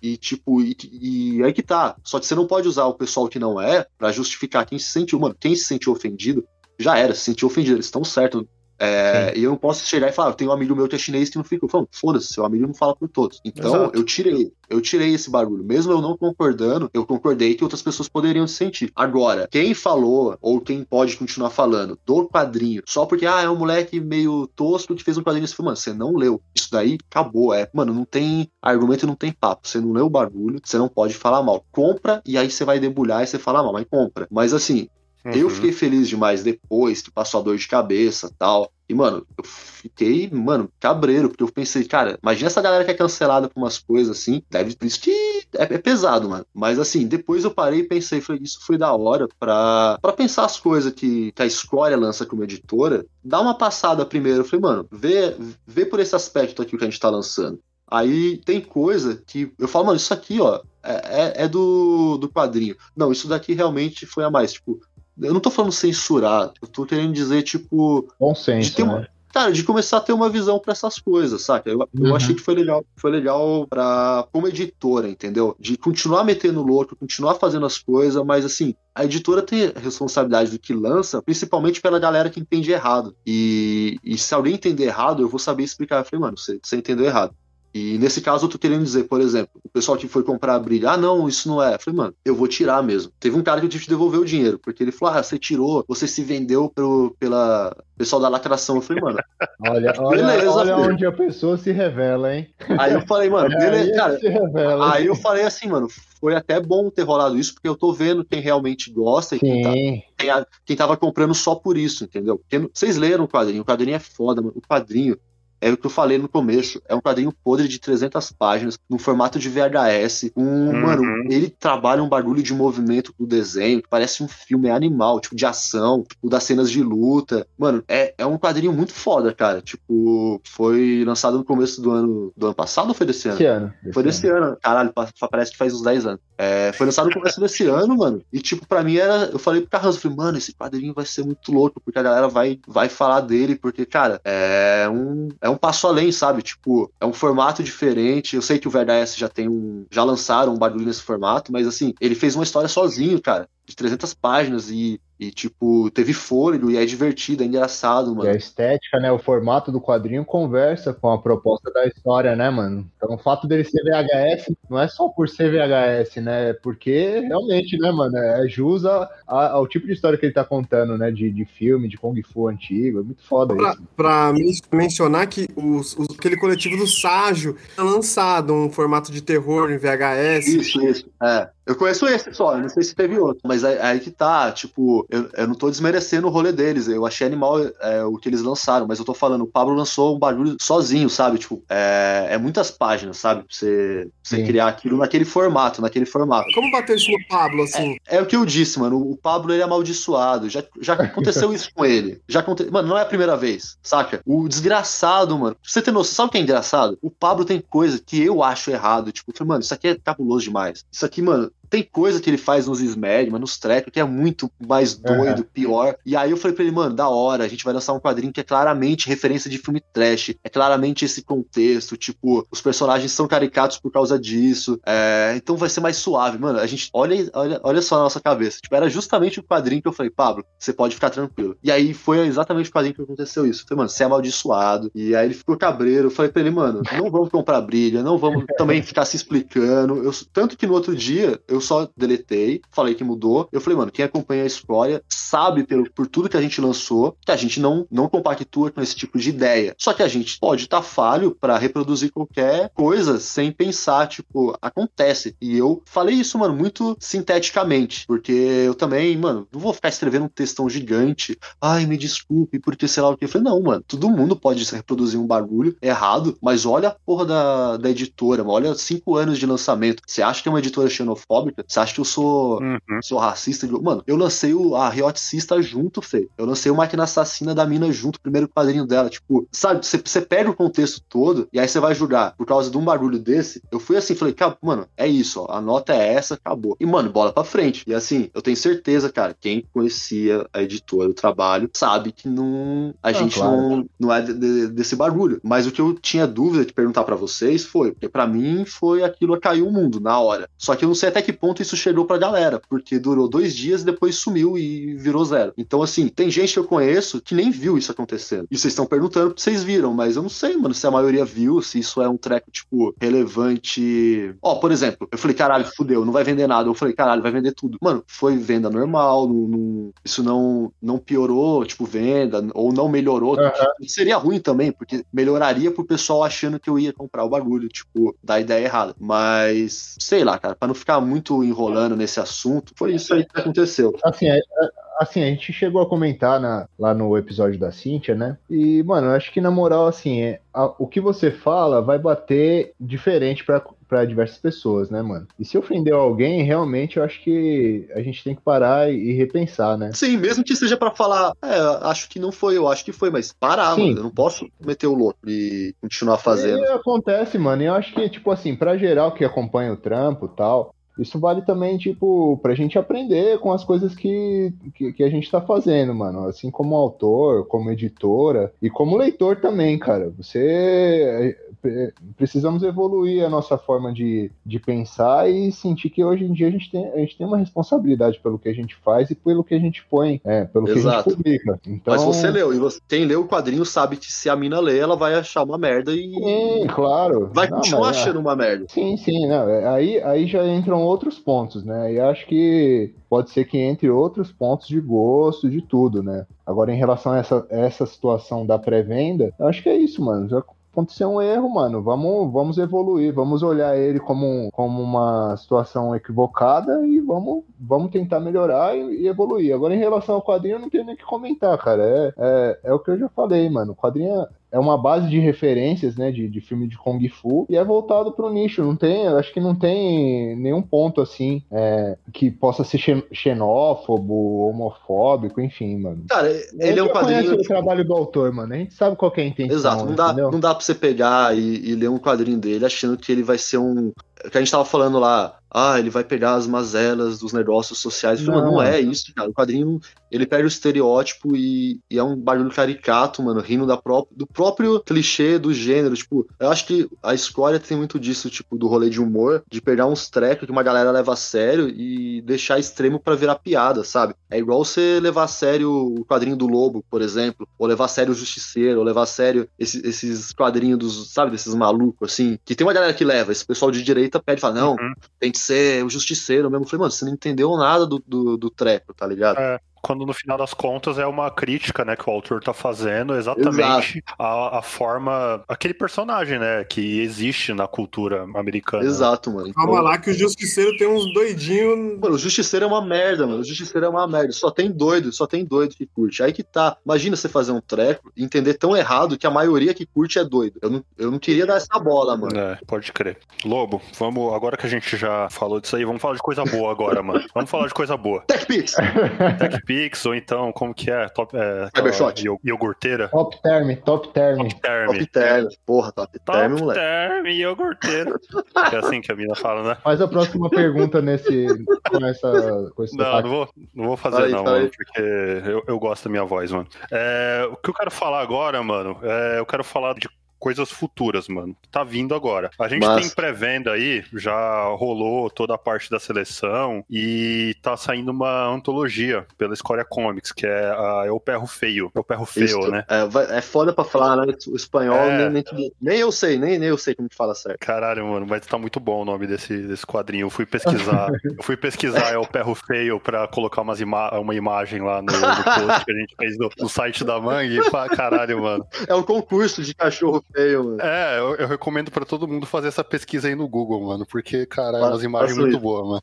Mas queria que você falasse um pouco, mano, dessa publicação, como foi o processo de, de seleção do pessoal. São 38 artistas, né, que foram selecionados. Isso. E como foi fazer selecionar, como é que tá a produção, qual que é a expectativa aí dessa, dessa antologia? E acho que é a primeira antologia da Escória Comics, né? Exato. Teve a Porta do Inferno. Ah, não, tem a Porta do Inferno. Isso. Ah, é. a Porta do Mas Inferno, a é Porta do verdade. Inferno, ela tem ter seis pessoas, eu sou uma delas. Tipo, cientificamente ela pode ser uma antologia, mas como. Eu tô com o boné da material- Porta do Inferno na cabeça aqui e esqueci de mencionar ela. Aí tá na cabeça, aí você não viu, né? Eu usei esse boné há muito tempo na minha vida, hein, mano. Eu usei esse boné uns dois anos seguidos. Enjoei de tanto que eu usei, velho. Esse boné é massa. Esse, esse, bo- esse boné, mano, cara, foi o, o, o Fralves que me deu. O Fralves não, né? A Soninha que me deu, né, o Fralves? Na minha cabeça ele ficou muito Ô, seus folgado. cabeção. É, va- valeu, Soninha, inclusive. Mas esse, esse boné aqui é foda, mano, porque esse daqui é pra, pra espantar mesmo, mano. Porque, caralho, que você leva de olhar torto na rua com esse boné aqui, mano. Esse, esse boné aí tem um bebezinho diabo, o Gerac que fez. E, Aham. mano, eu tive que mudar o meu fornecedor da onde eu fazia boné, porque a mina falou: a gente é uma empresa religiosa, a gente se recusa a fazer esse boné. Eu falei, mano, por favor, mano, faz o boné. Já... Mano, não acredito que vocês vão fazer isso. Caralho. Eu tive que procurar outro lugar pra fazer, porque eles não quiseram fazer. Pra você ver, mano, o pessoal evangélico aí vai chegar numa bem já, hora, você vai imprimir um bagulho, eles vão falar, não vamos imprimir. Isso é perigoso. Isso é Pô, perigoso, mano, meu amigo. foi, eu fui fazer a mudança, mano. Aí eu, eu tava no elevador, mano, com os caras do caminhão, né, mano? Aham. Aí o cara ficou, o cara ficou olhando assim, mano. Aí ele falou assim, daí, caralho, mano, esse boné aí, mano. Aí eu falei, aí eu falei, ah, mano, é de um, de um quadrinho, mano. Ele falou assim, daí, caralho, mano, isso daí vai irritar as tiazinhas, né, mano? Cara, mano, os caras sabem, mano, os caras sabem. Aí, aí eu falei, é, mano, o bagulho é embaçado mesmo, mano. Ô, mas en- enfim, Enfim, né, mano? Ô, enfim, O Porta do Inferno é um do- dos meus gibi preferidos aí da escória, mano. Inclusive, gostaria que tivesse um volume 2 aí, hein? Cara, vamos, vamos falar disso depois, mas é, eu também é um dos meus preferidos, mano. É, mas é um, é um gibi que deu tudo- várias coisas erradas, aí eu- depois eu A falo. temática ajuda, né? É, não, é, é, aquele barulho, né? Energia do capeta. Mas, mano, deixa, deixa eu fazer o- a divulgação do Perro Feio, que, cara, era Perro Feio, eu não sei falar espanhol, mas eu, é o cachorro feio. Tá lindo, Mano, mano. esse barulho do cachorro feio, eu surgiu pela brisa do seguinte: a história fez cinco anos esse ano, e durante cinco anos, uma galera mandou trampo pra mim, falando: Ah, eu queria ser publicado pela história, ou faça um desenho, tive uma ideia. E, mano, a maioria, eu- ou eu não respondi, ou eu realmente não podia lançar nada, ou não era bom o trampo e, e tal. E aí eu falei: Nossa, mano, cinco anos. Talvez se eu fizer uma, uma chamada uma coletânea, tem uma galera aí e talvez eu não, não tenha visto que seja foda, saca? Então, talvez é, seja uma ideia massa, assim, da- dar essa abertura pra conhecer os trampos, já que eu nunca dei essa abertura pra galera oficialmente, saca? É, Uhum. e, mano, eu doido na cabeça, não, não respondo e-mail, não respondo porra nenhuma. Então eu falo, porra, mas sou vacilão, né? Então eu vou fazer a chamada. E aí, essa- esse pessoal, às vezes, que mandou, pode mandar o trampo. E beleza. Só que, cara, a ideia foi, começou assim, né? O nome, que eu acho que vale a pena falar um pouco especificamente dele, é, tem dois rolês do nome. Primeiro, em alguma época da escória, eu falei, eu e o Vitor Belo, a gente teve uma ideia de lançar um zine, que é uma folha xerocada, que é uma história que chama Defensores del Perro Feio, que eram tipo uma galera que a única coisa em comum que eles teriam é proteger um cachorro feio e eles teriam bigode. Então, mano, tem um mestre de bigodinho, tem um caipira de bigode. Mano, tem todo tipo de, de maluco que tem o bigodinho, tá ligado? Cê, mano, você vê tipo, fi- os filmes lá, filme de policial dos anos 70, tem um cara com bigode. Uhum. O mestre de Kung Fu tem o bigode. Eu falei, mano, o bigode vai unir eles pra pra proteger o cachorro. A história, não sei. Foda-se, Vitor Belo. Inventa aí. Então, ó, isso daí, já, já linkando já o que você tinha falado no começo, hein? Alimentação que gera criatividade. Total, mano, total. Você precisa ter uma limitação ali pra você passar esse. Não, é porque você fala assim, às vezes parece parece que é só a piada pela piada, né? Tipo, ah, tem que ter bigodinho. Mas não, mano, é, você, você já tá criando uma alimentação foda aí, mano, pra criar uma história. É, exatamente. Mas, mas já é um, pé, um pontapé inicial muito bom, assim. Tipo, Sim, sim. É, é exatamente isso. Você, cara, teve um bagulho onde eu aprendi isso, mano. Foi na faculdade, mano. Foi na faculdade, tipo, o professor de desenho chegou e falou, mano, é, você vai desenhar aqui, tô vendo que você tá desenhando aí, uns desenhos legais, você sabe desenhar, né? Então, desenha essa fita agora com um cabo de vassoura na, na parede. Aí eu falei, caralho, mano, como assim? E aí você não consegue desenhar. É tipo, difícil pra caralho.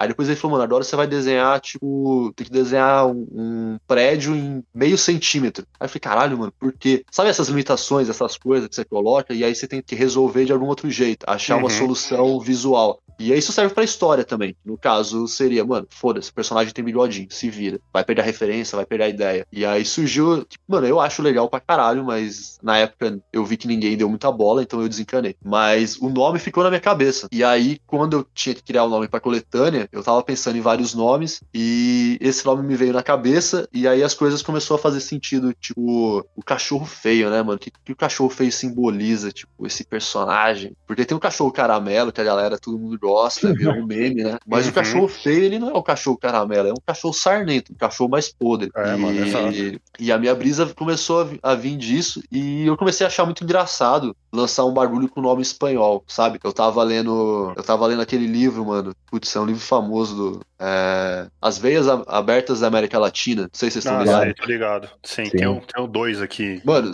no- na prateleira. você lê essa porra, cara, você quer entrar pra, pra guerrilha e destruir os Estados Unidos, sabe? É tipo um barulho foda. Uhum. E aí eu tava, caralho, mano, América Latina, muito louco, sei lá o que, vamos, os latino-americanos. E aí eu comecei a achar engraçado lançar um barulho em espanhol, porque eu tava querendo, mano, olha a brisa. Eu queria lançar o nome em espanhol, porque eu tava já prevendo alguém perguntando por que que tinha de ser em espanhol, e eu responderia, ué, quando lança em inglês uma caralhada de revista, aí vocês não se perguntam por que que espanhol vocês viram uma questão. Sabe? Porra, Se foda, fosse qualquer mano. nome em inglês. Se fosse qualquer nome em inglês, mano, ninguém ia passar na cabeça de se perguntar por que, que é inglês. É, é, faz, faz sentido, mano. O... Agora eu falei, mano, mas em espanhol vai, vai gerar um, um estranhamento, assim. Só que vai- eu sabia que ia ser meio ruim também, porque. Ruim no sentido, não é um nome muito que pega, talvez. No sentido comercial da- do rolê, mas eu achei mais engraçado manter. E, Uhum. e, e pela brisa também, que eu já sabia. Já sabia não, eu já queria convidar a Emily pra pintar, porque, cara, a Emily lançou o Esgoto Carcerário, que é um quadrinho que eu acho engraçado pra caralho. E eu encho o saco dela pra lançar mais quadrinho. E aí ela fala: ah, não, depois eu faço. Eu falei, mano, já que eu não vou arrancar quadrinho dela, eu vou arrancar uma pintura. Aí eu pago, ela faz a Os pintura. meus favoritos da escola, hein? É animal, mano. É, é- é um dos, é um dos quadrinhos que eu pego mais bem. E eu queria lançar mais coisa dela, ou melhor, eu queria ler mais coisa dela. Se eu não puder lançar, não importa, eu quero ler. Mas aí, no caso, uma pintura dela é, é animal, mano. E eu acho que ela fez. Mano, eu falei pra ela, desenha um cachorro feio. Só isso, mano. Acabou. Ela já tinha feito a capa da Pé de Cabra 2 lá, a doença também, que ficou da doença, aquela capa é animal. Eu falei, mano, já tem, você é a melhor capista do Brasil. Então, já tem a capa, já tem esse nome e tem a ideia de ser coletânea. Aí, beleza, né? Aí eu fui perguntar, mano. Eu perguntei pro Panhoca, eu falei, mano, você que só. Você é o cara da coletânea aí, você tá acostumado. Qual que é as dificuldades? Qual que, que vai acontecer comigo aí? Aí ele falou, ó, se prepara que não vai chegar nada até o último dia. Se prepara que vai chegar as coisas uma semana depois. É, se prepara com isso, se prepara pra receber história bosta. Mano, dito e feito, tudo que ele falou aconteceu. Mas foi da hora ter trocado essa ideia com ele, ele já me, me precaveu dos bagulhos. Mas o rolê de. do- eu dei. Eu acho que foi pouco tempo, cara. Eu perguntei pra ele quanto tempo que é da hora deixar pro pessoal mandar o trabalho, né? E ele tinha falado dois meses ou três. Eu falei, não, mano, não, tem que ser menos. Eu acho que eu dei um mês ou menos.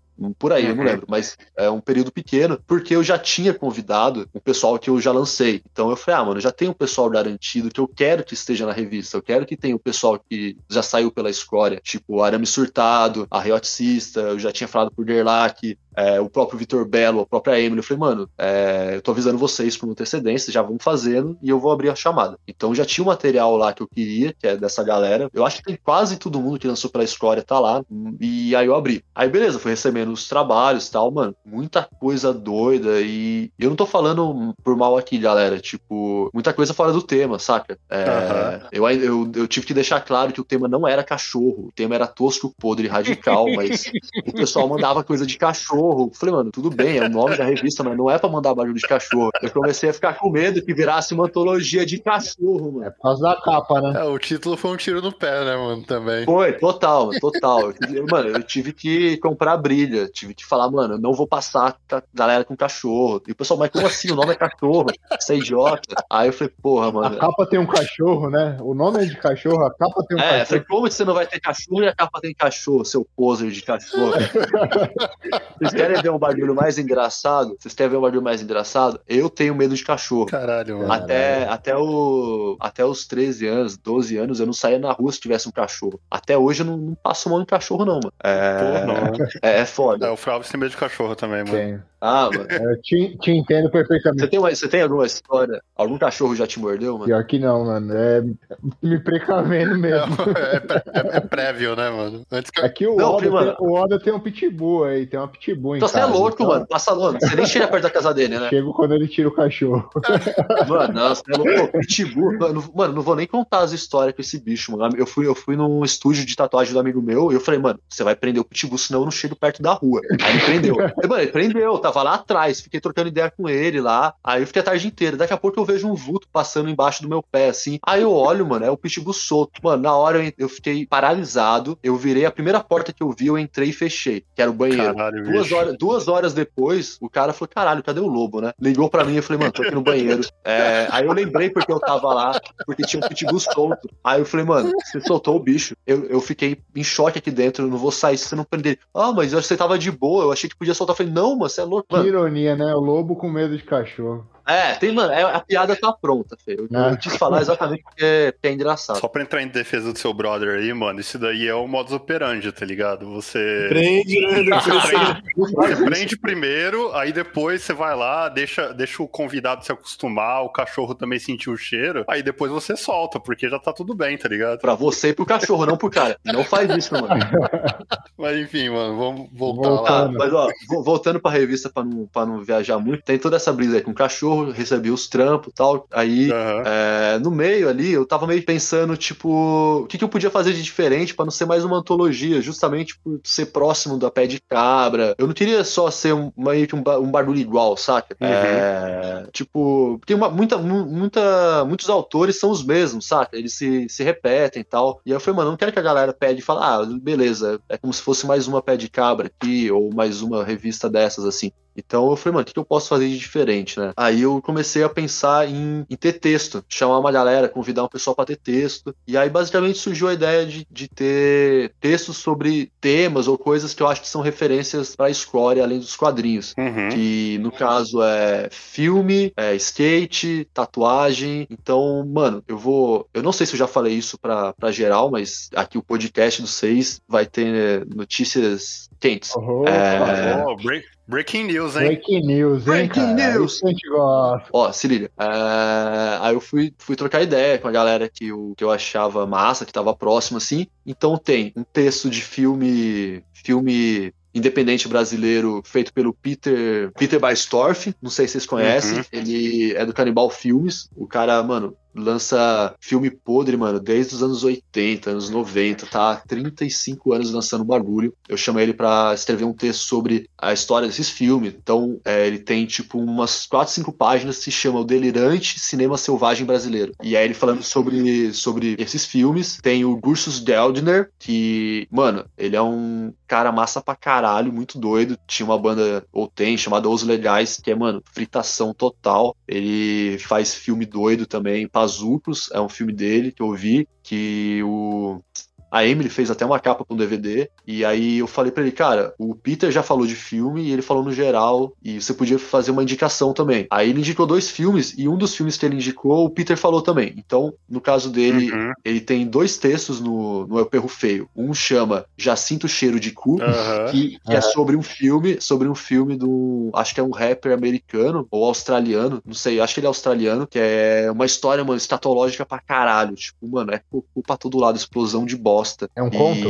Ou é uma resenha? É não, então, ele te, é tipo um. Cara, é, é uma resenha, uma resenha sobre o filme. Ele, ele dá as referências é. do filme e ele cita, mano, esse filme poderia muito bem ser um quadrinho da escória, saca? E, uhum. e eu, achei, eu achei animal, que são referências que, cara, eu não conhecia. Então, tipo, são coisas que estão no mundo de coisas podres, que, de, digamos que é os temas que, que a escória gosta, em outras mídias, e elas não se conversam. Então eu falei, mano, animal. De Allen verse, né? O universo do Didi Allen, né? Exato, mano. E aí tem esse primeiro texto dele, é Já Sinto Cheiro de Cu, dele falando desse filme, e tem o outro que é Já Sinto Sede de Me Vestir de Lixo. Esse, mano, é um, é um filme chamado Hodgson, onde o sol, os, onde o sol não tem vez, onde o sol bate forte. Um bagulho assim, que é, mano, uma história Imagina Cyberpunk no lixo, podre. Uhum. Que é um. Mano, é um barulho muito louco. Eu acho que foi filmado lá em Fortaleza. Eu tenho até uma amiga minha que participou do, do filme, que ela é aqui de São José, ela tava lá, eu, eu descobri isso depois. E aí tem esse outro texto do Russos falando desse filme, que é animal pra caramba, cara. E ele falando sobre o filme, ele dá as referências do filme, e, cara, é tudo coisas que, que lidam com os quadrinhos da escola, saca? Então, eu, acho, eu achei animal desse lance desses filmes que, cara, não é o filme de terror que a gente tá acostumado, tipo, que as pessoas esperariam, ah, a história vai falar do, sei lá, do filme trash dos anos 80. Eu falei, não, mano, são filmes novos, esses filmes são, tipo, recentes, é um bagulho independente, tá no mesmo nível do que a gente tá produzindo de quadrinho, eles estão fazendo com filme. Então, é, é animal. Até falando do Peter Baystorff aqui, eu, você comentou o nome dele e não me foi estranho. Eu até já vi dois filmes dele, eu vi lá no, no Cafeine, num estúdio Porra, que tem aqui, aqui, em São Paulo. Caralho, o Cafeine não fica ali na Jabaquara? Praça não, da Árvore. Na árvore. Da árvore. Isso, isso. Eu já ensaiei lá, mano. É, então, os caras têm vários filmes B lá, desses filmes nacionais. Aí eu vi dois filmes desse, desse, desse maluco lá, porra, mano. Aí eu tava até dando uma olhada no meu MDB aqui, porra, é filme pra caralho que o maluco fez, mano. Mano, e aí que tá, ele, ele tá pro filme, tipo, que a gente tá fazendo quadrinho, sabe? Bagulho independente, brasileiro, produzindo. Só que, cara, fazer Exato. quadrinho é uma coisa, fazer filme é mais difícil. E, e Foda, assim, mano. aí começou, começou a brotar na minha cabeça da ideia da revista do Perro Feio, ela não ser muito, tipo, ela tem quadrinho, foco em quadrinho, mas as próximas que eu vou fazer, eu quero que tenha mais texto também, tipo, 50%, 50%. E falando uhum, sobre essa produção sim. de filme, desses bagulho, independente igual, que às vezes a galera não conhece. Do mesmo jeito que a gente produz quadrinho e não manja dos filmes, os caras não manjam dos quadrinhos. E, tipo, podia é, muito bem estar tá um, tá um influenciando o outro. Então começou a brilhar na minha cabeça essa brisa do Era Perro Feio ser meio que um, uma revista, tipo, porta de entrada para essas coisas, sabe? Uma galera que gosta de uma coisa. Porta de entrada para drogas mais pesadas, né? Com certeza, mano. Imagina, você começa a ler porque.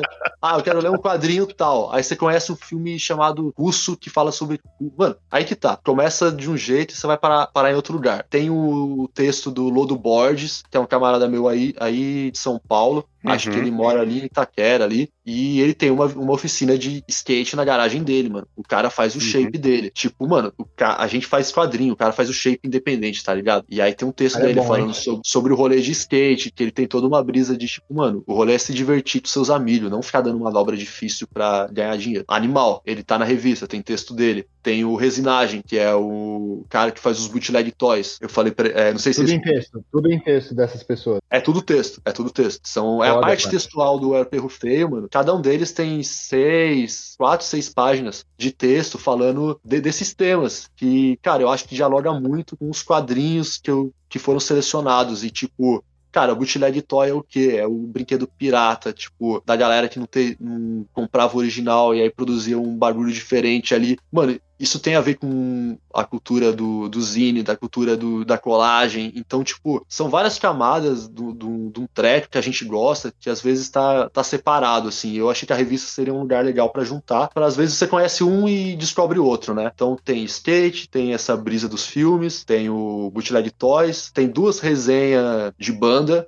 uma é de uma banda antiga dos anos 80. Esse eu não vou falar o nome da banda, mas tem uma banda dos anos 80 lá. Uhum. E tem uma banda nova que lançou um álbum ano passado, então é tipo, pra galera sacar que tá sendo, que foi produzido nos anos 80, a galera ainda tá fazendo um treco hoje, tipo, novo. Tem, deixa eu ver, lembrar mais coisa de texto. Tem umas fotos de tatuagem, aí não é texto, são fotos, animais, assim, tipo, dos malucos de prisão russa, com umas tatuagens doidas, oh. ou uns mendigos, uns mendigos mexicanos. Mano, umas fotos de tatuagem diferente do, do que o treco você tá esperando, assim, animal. E aí, que eu tô lembrando aqui, cara, é... tem no final a entrevista que eu fiz com o Benjamin Marra, que aí é um gringo. Aí eu acho que seria legal falar a parte. Mas... Quadrinista, né? É quadrinista. Isso, mas para fechar todo esse rolê que eu tô nesse lenga-lenga, é essa brisa. A revista ela começou com a ser uma antologia, aí eu quis fazer um treco diferente, meti esses textos e agora ela tá desse jeito, mano. Ela foi para impressão já, tá na pré-venda ainda, por favor, entre lá no site e comprem. 35 reais, ela tem 184 páginas, Sim. ela tá bem grossa, mano. Tipo, tem bastante conteúdo. Você pode comprar só a revista por 35, mano, quase 200 páginas. Tem o um pacote lá que vem com boné, dois pôster, adesivo e tal. E, e ela tá sendo impressa, cara. Vai chegar agora, antes do, do dia 20 aí, já tô mandando pra galera. E eu tô, sim, mano, pessoalmente eu fiquei feliz pra caramba com a revista, do jeito que, eu, que ela foi montada, de ter esses textos. E eu, eu vou fazer um trabalho depois de divulgação que eu não tô acostumado a fazer. Aquilo que eu te falei lá, ah,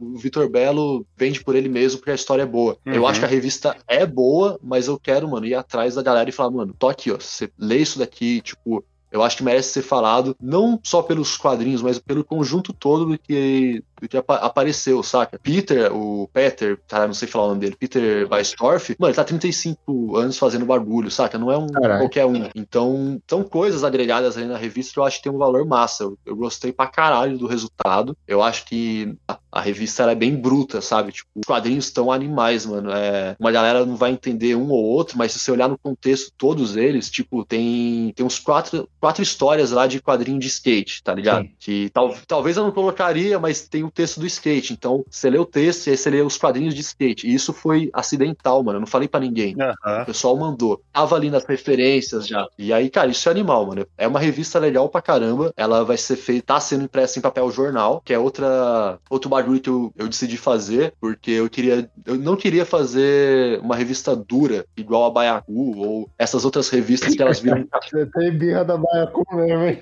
Eu tenho birra, eu tenho birra. O cara cismou do bagulho.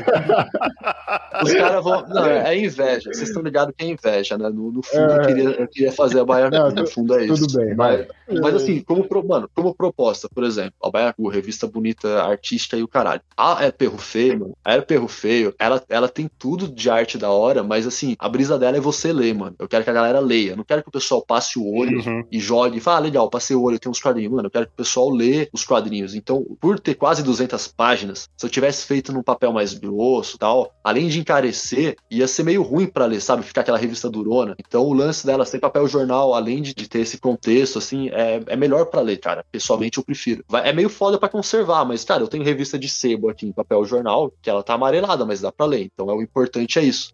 E, mano, é isso aí, cara. A revista tá legal pra caralho. Eu só não falei do rolê da entrevista. A revista tá legal, eu só não falei do rolê da entrevista com o gringo, mas eu também não sei se a gente tem tempo aí pra ficar falando disso, porque é um bagulho à parte. Em relação à entrevista, eu acho que é, é legal citar é, que você fez um, uma entrevista lá com, com o Thiago lá da Comic Zone, que você deu uma explanada um, um pouco a mais aí sobre a entrevista, né? É, se pá, se pá, já cola lá, galera. Já, já dá uma força pro menino lá, já vê. Acho que é, é mais legal também. Vê outra, outras perguntas que nós não, não explanamos aqui, mas que foram exploradas lá, e aí... Ah, eu não falei tanto da Perro Feio lá, que eu gostaria de ter falado, e aí eu enchi, enchi de bola aqui, coisa que eu não falei lá. Acho que se complementa, tá ligado? A gente se complementa aí, então, Comic Zone aí, ó. Fica o um abraço aí. É isso aí. Mas. Aquele abraço. É aquela. Tem outra parada que eu queria falar aqui, ó, aproveitando as, as várias citações e referências que fizemos aqui. Primeiro, tem duas pessoas aqui que foram citadas em peso aqui nesse episódio, que eu queria reforçar aqui o, o convite para conversar com a gente. Primeiro, que é o Vitor Belo e a Emily Bona. A gente adoraria conversar com vocês aqui. Segundo, teve algumas, alguns, algumas pessoas chaves aqui que foram citadas. Tem alguns episódios que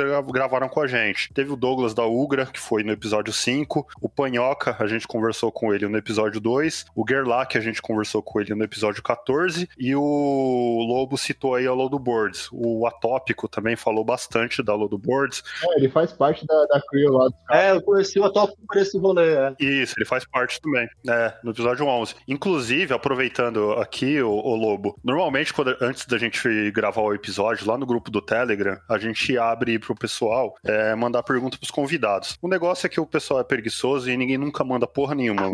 só que o. Só, só que o, o Atópico, ele mandou aqui pra você, ele falou que tava te mandando um beijo sem meme. Aí ele falou que você ia entender. Um beijo sem o quê? Um beijo sem meme. Mano, eu, eu não entendi não, Atópico. Eu acho que.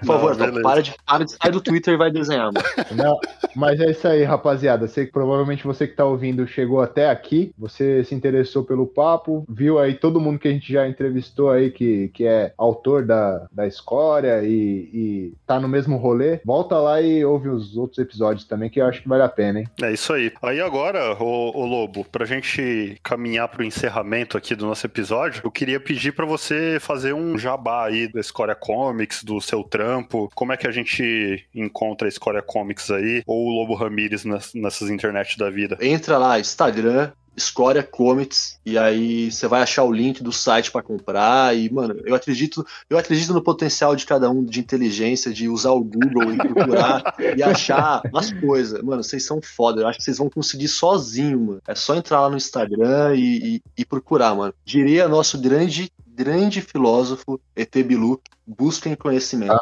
Busquem conhecimento, mano. Cara, é perfeito. E aproveitando aqui pra fazer um alto jabá, o Lobo, o Lobo Ramirez citou aí, no caso da El Perro Feio, tem dois links lá pra você comprar tanto a versão mais simples quanto o pacotão de colecionador, que vem boné e essa caralhada toda lá, tá num post lá no nosso site, www.selumang.com.br. Eu fiz uma, uma publicação rápida lá, citando a pré-venda da El Perro Feio, e você consegue é, visitar os links por ali. Mas se você digitar também no Google a Escória Comics, é o primeiro resultado lá. É, procura por Escória. Eu acho que Escória Comics É. não tem erro, mano. Isso. Meteu Escória lá, você vai achar o Aí você resto. vai embora. Mas beleza, então, galera. Dito isso tudo aí, bora pras indicações? Aí, Bora. rapaz, a hora da indicação.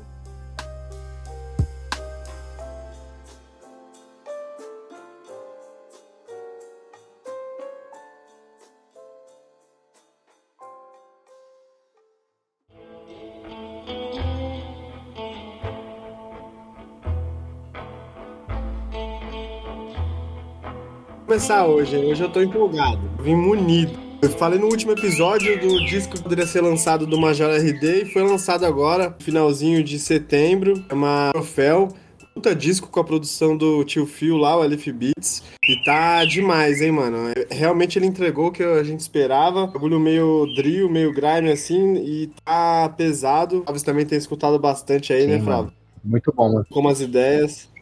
O moleque é realmente diferenciado, tá vindo quebrando tudo aí. É, aí eu vou indicar, mano, uma série nada a ver, mas é que eu, eu não, tá- não tem jeito. Tô assistindo ela e eu tô curtindo. Uma série chamada Scenes from a Marriage, que é inspirada no, no, no filme do Bergman. E agora tá na HBO aí, lançando todo domingo com Oscar Isaac lá e a Jessica Chastain lá.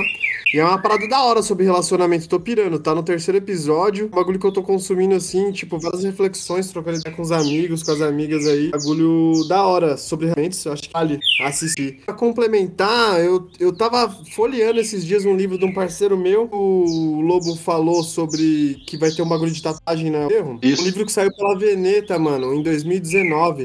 Chamado Uma História da Tatuagem. Silvana Gerra. É muito foda de bom, velho. E tudo sobre as tatuagens do Brasil, principalmente o bagulho da população carcerária, toda a inspiração que a rapaziada teve, tipo, tem tatuagem da galera que veio de manicômio também, então, que a gente tinha antigamente, né, Vale aqui no Uhum. Brasil, lá, Sim. umas paradas sinistras, assim, que aconteceram no 20 no Brasil, tipo, influências da parada russa também, até a Dinamarca, Oceania, Japão, é um puta livrão de ref, assim, eu, não, eu, eu acho que não sei aonde consegui esse 2019, mas se pá no site da Veneta, e é muito louco, mano, é um livraço, serve pra, pra consultas mesmo, pra dar uma olhada na história das paradas e as fotos são animais, mano. Acho que cabe com o episódio de hoje. Indicação aí, É, velho. foda. Porra, demais, mano, indicação aí. Vou, eu vou agora, mano. Eu não tenho muita coisa pra indicar aqui, mano. É, eu vou ir no seguro. Essa, nessa semana, eu tava dando uma sapiada ali no Spotify. Eu até fiz um tweet a respeito lá. Que eu gosto bastante de Stoner, né? E tipo, de Mathcore, essas paradas assim.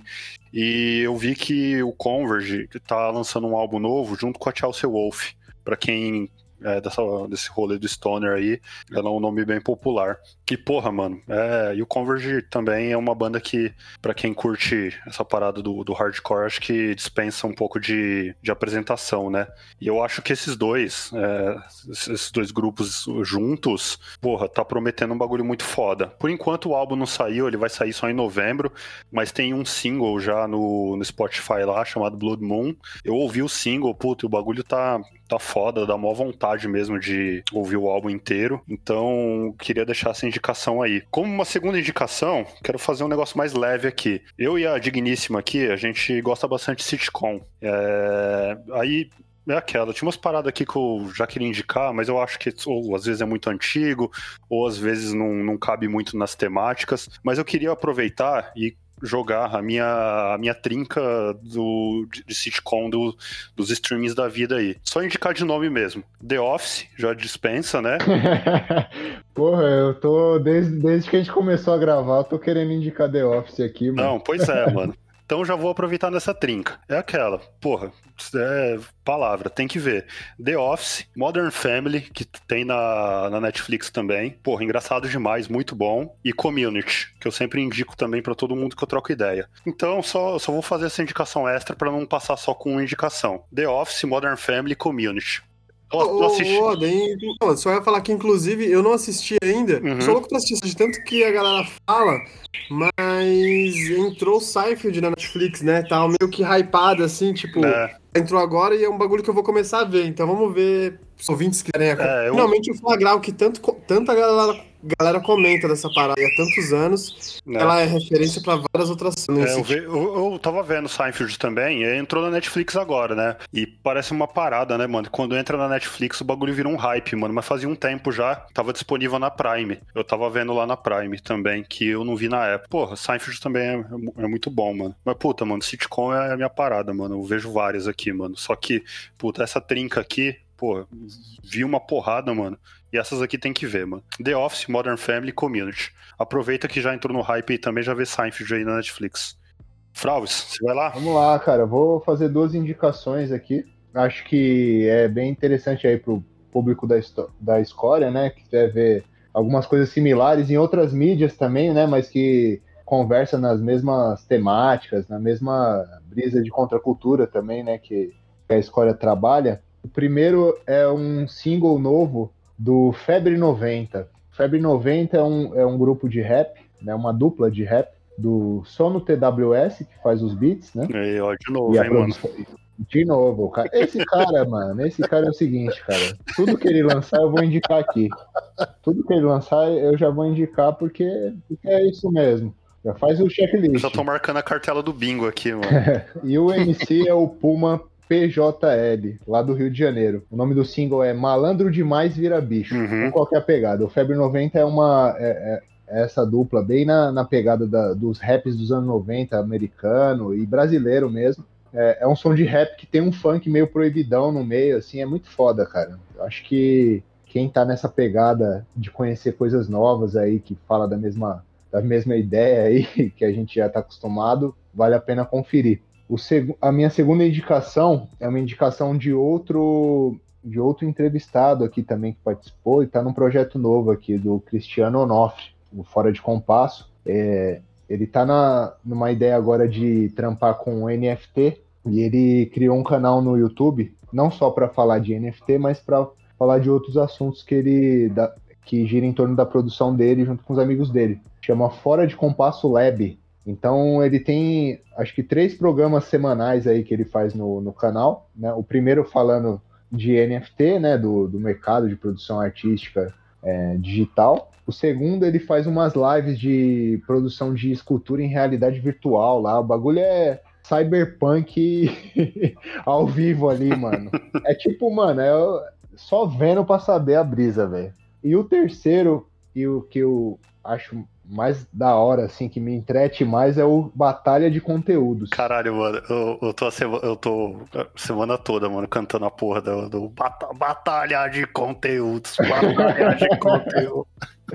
Então a brisa do Batalha de Conteúdos, qual que é, cara? Tipo, semanalmente ele vai lá no Twitter e chama um pessoal que, que tá na rede lá pra participar da live, né? Que nada mais é que uma, que uma live no YouTube. E, a, e cada um leva um conteúdo de vídeo, né, de, de meme, de internet, e coloca lá e ele é avaliado dentro de uma batalha com outras pessoas, assim, mano. Então, mano, muito foda, velho. Pra gente que é fuleiro, né, mano? Que a gente que gosta. a gente que gosta dessas besteiras, mano, é um prato cheio, velho. Não, mano, tá muito bom isso daí, mano. Caralho, véio. esse canal dele tá foda, mano. É, o Fora de Compasso Lab e o novo single do Febre 90, Malandro Demais Vira Bicho. É isso aí.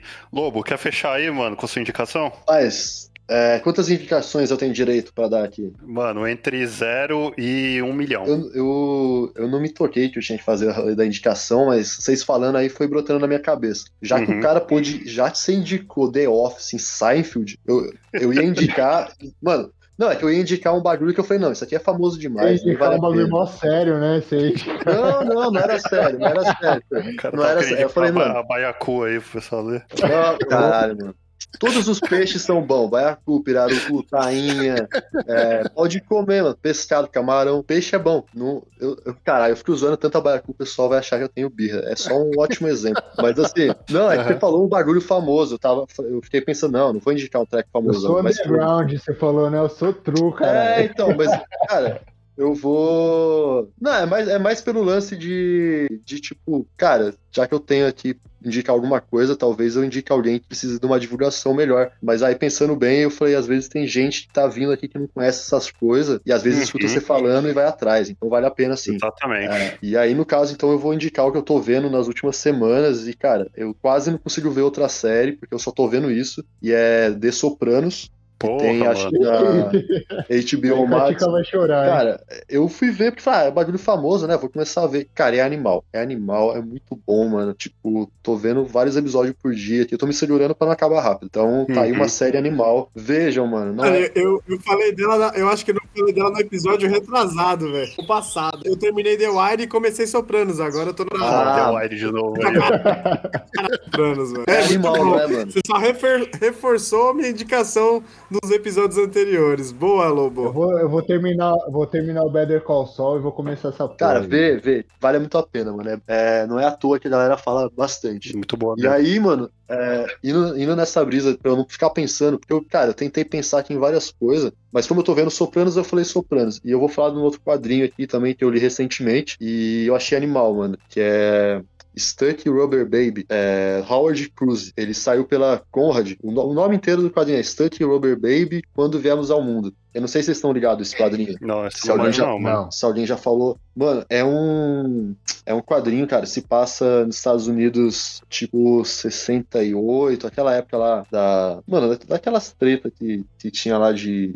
Não é revolução contracultural, mas é meio que essa brisa também, né? Daqueles protestos, é, direitos civis americanos lá, né? E Uhum. aí a história, é, o autor, o autor é meio, é meio que um bagulho biográfico, mas, mas não é, saca? O personagem principal é, é, é gay, igual o autor também, ele é de uma cidadezinha do interior dos Estados Unidos, e aí ele começa a se descobrir, e aí, tipo, tem todo um rolê de racismo da, da galera, e ele não sabe que é gay, e, tipo, isso é a história do personagem, que é meio que a história dele também, do autor. Então, e, cara, é um gibizão, mano, tipo, tem mais de 200 páginas, saca? E é um desenho, mano, tipo, sublime, assim, o desenho do cara de, de Ashura, o trabalho dele é animal. Eu comprei pelo desenho, saca? Eu vi esse desenho e falei, caralho, um desenho foda. E e a história é muito, mano, é, é foda. É tipo, parece que tá vendo um filme e, e é muito bem contada, mano. E eu achei animal. E eu não sabia, não conhecia esse cara, mano. Parece que ele, ele é da época, tipo, do, do Crumb, da galera das Zap Comics. Ele até acho que saiu junto, com, tipo, meio que junto, assim, um tempo, mas depois ele foi pro outro caminho e tal. E eu falei, caralho, mano, o maluco eu não conhecia, né? Então, mano, Stunt Rubber Baby, dá uma procurada. Saiu, acho que esse ano agora. Aqui, ó, edição comemorativa de 25 anos. E é um gibizão, mano. Eu acho que vale a pena. Não sei se a galera tá muito falando desse gibi, mas eu achei animal. eu li esses tempos aí. Tô vendo as páginas aqui, bem foda, hein, cara? É tipo, é todo meio pontilismo, assim, né? Mano, o trabalho dele de desenho é sublime, mano. Acho que é um. Legal. Cara. É muito bom, mano.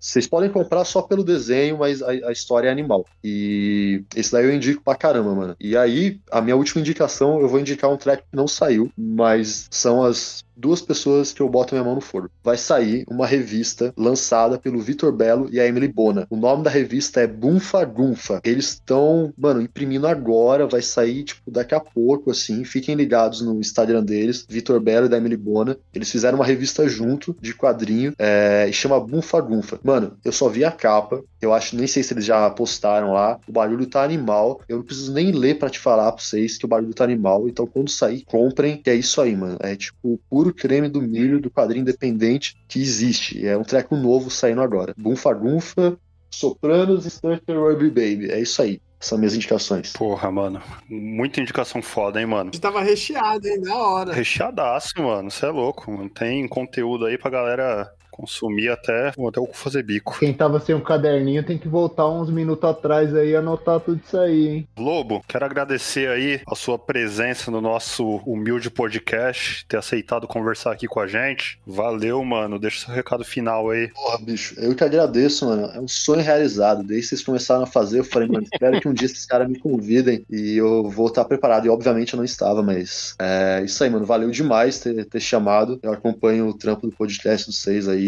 e eu acho animal, espero que dure bastante. Vocês façam um rolê com uma galera aí foda que precisa. E é isso aí, mano. Eu agradeço demais o espaço. E, mano, é nóis. Qualquer coisa, se sempre precisar aí, trocar ideia, é só falar que é isso aí, bicho. Demorou. É nóis, mano. Obrigado aí por ter topado aí participar. É... a gente é muito fã aí do trabalho da escola, do seu trampo. É... acho que você realmente é muito relevante aí na cena, né, mano? Realmente deu uma mudada de chave aí pra, pra geral tá acompanhando. E pra nós, é... a gente tá muito feliz e honrado aí de ter você aqui no trocando ideia no nosso podcast aqui, viu, mano? Temos recorde, hein, velho? Duro, hein, mano? Pô, eu tô, eu tô ansioso pra ver o desenho da capa aí, porque, cara, é um é dos bagulhos mais animal, mano. É, os desenhos que vocês fazem pros convidados, mano. Eu tô, eu tô ansioso pra ver isso aí, cara. Vixe, ó a pressão. Aí, Frau, já ficou a pressão aí, eu né, tô mano? pressionado, ai, ai. então, Lembrando, segue a Editorial no Twitter, Facebook e no Instagram. Críticas, sugestões e ameaças pode mandar para editorialmangue.gmail.com. O Piratas do Mangue está disponível no Spotify, está disponível no Deezer, em todos os principais agregadores de podcasts. Agora também está disponível no YouTube. Vai lá acompanhar. A arte de capa é de autoria do Fralves. Os beats que você ouve ao fundo foram compostos pelo Christopher Marim. A produção geral do nosso mano Thiago Catica. A edição e revisão do Mestre Yoda. Esse aqui que vos fala. Valeu, galera. É nóis. Valeu. Fala no Telegram, nóis, hein, mano. Vamos, vamos lotar o grupo do Telegram, rapaziadinha. Mandem nudes lá no Telegram. Mandem nudes.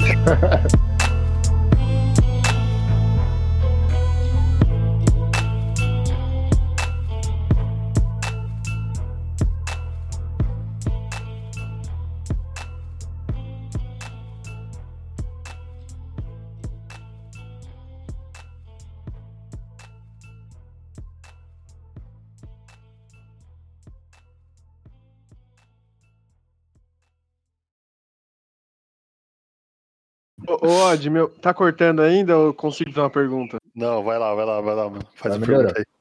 Dando de assunto, cara, você tá falando sobre viver com a escória, né? Botar a cara pra ver. É, só pra você falar. Isso, isso, isso. Cortou, mano. Tô, porra, mano. Achar aqui o fone. Vamos dar o fone, vamos ver se vai. Arranca o fone aí, mano. Arranca o headset do telemarketing, mano. Caralho, esse Chaves me deu um headset, parabéns, viu, mano? Você tem que pedir patrocínio aí, mano. Então, o Pix tá aí, ó, do que a gente mandou. é o Pix que a gente pede no começo é justamente ah. para isso. Vocês estão vendo que, que, o Pix não é à toa, não, mano. Os caras estão precisando.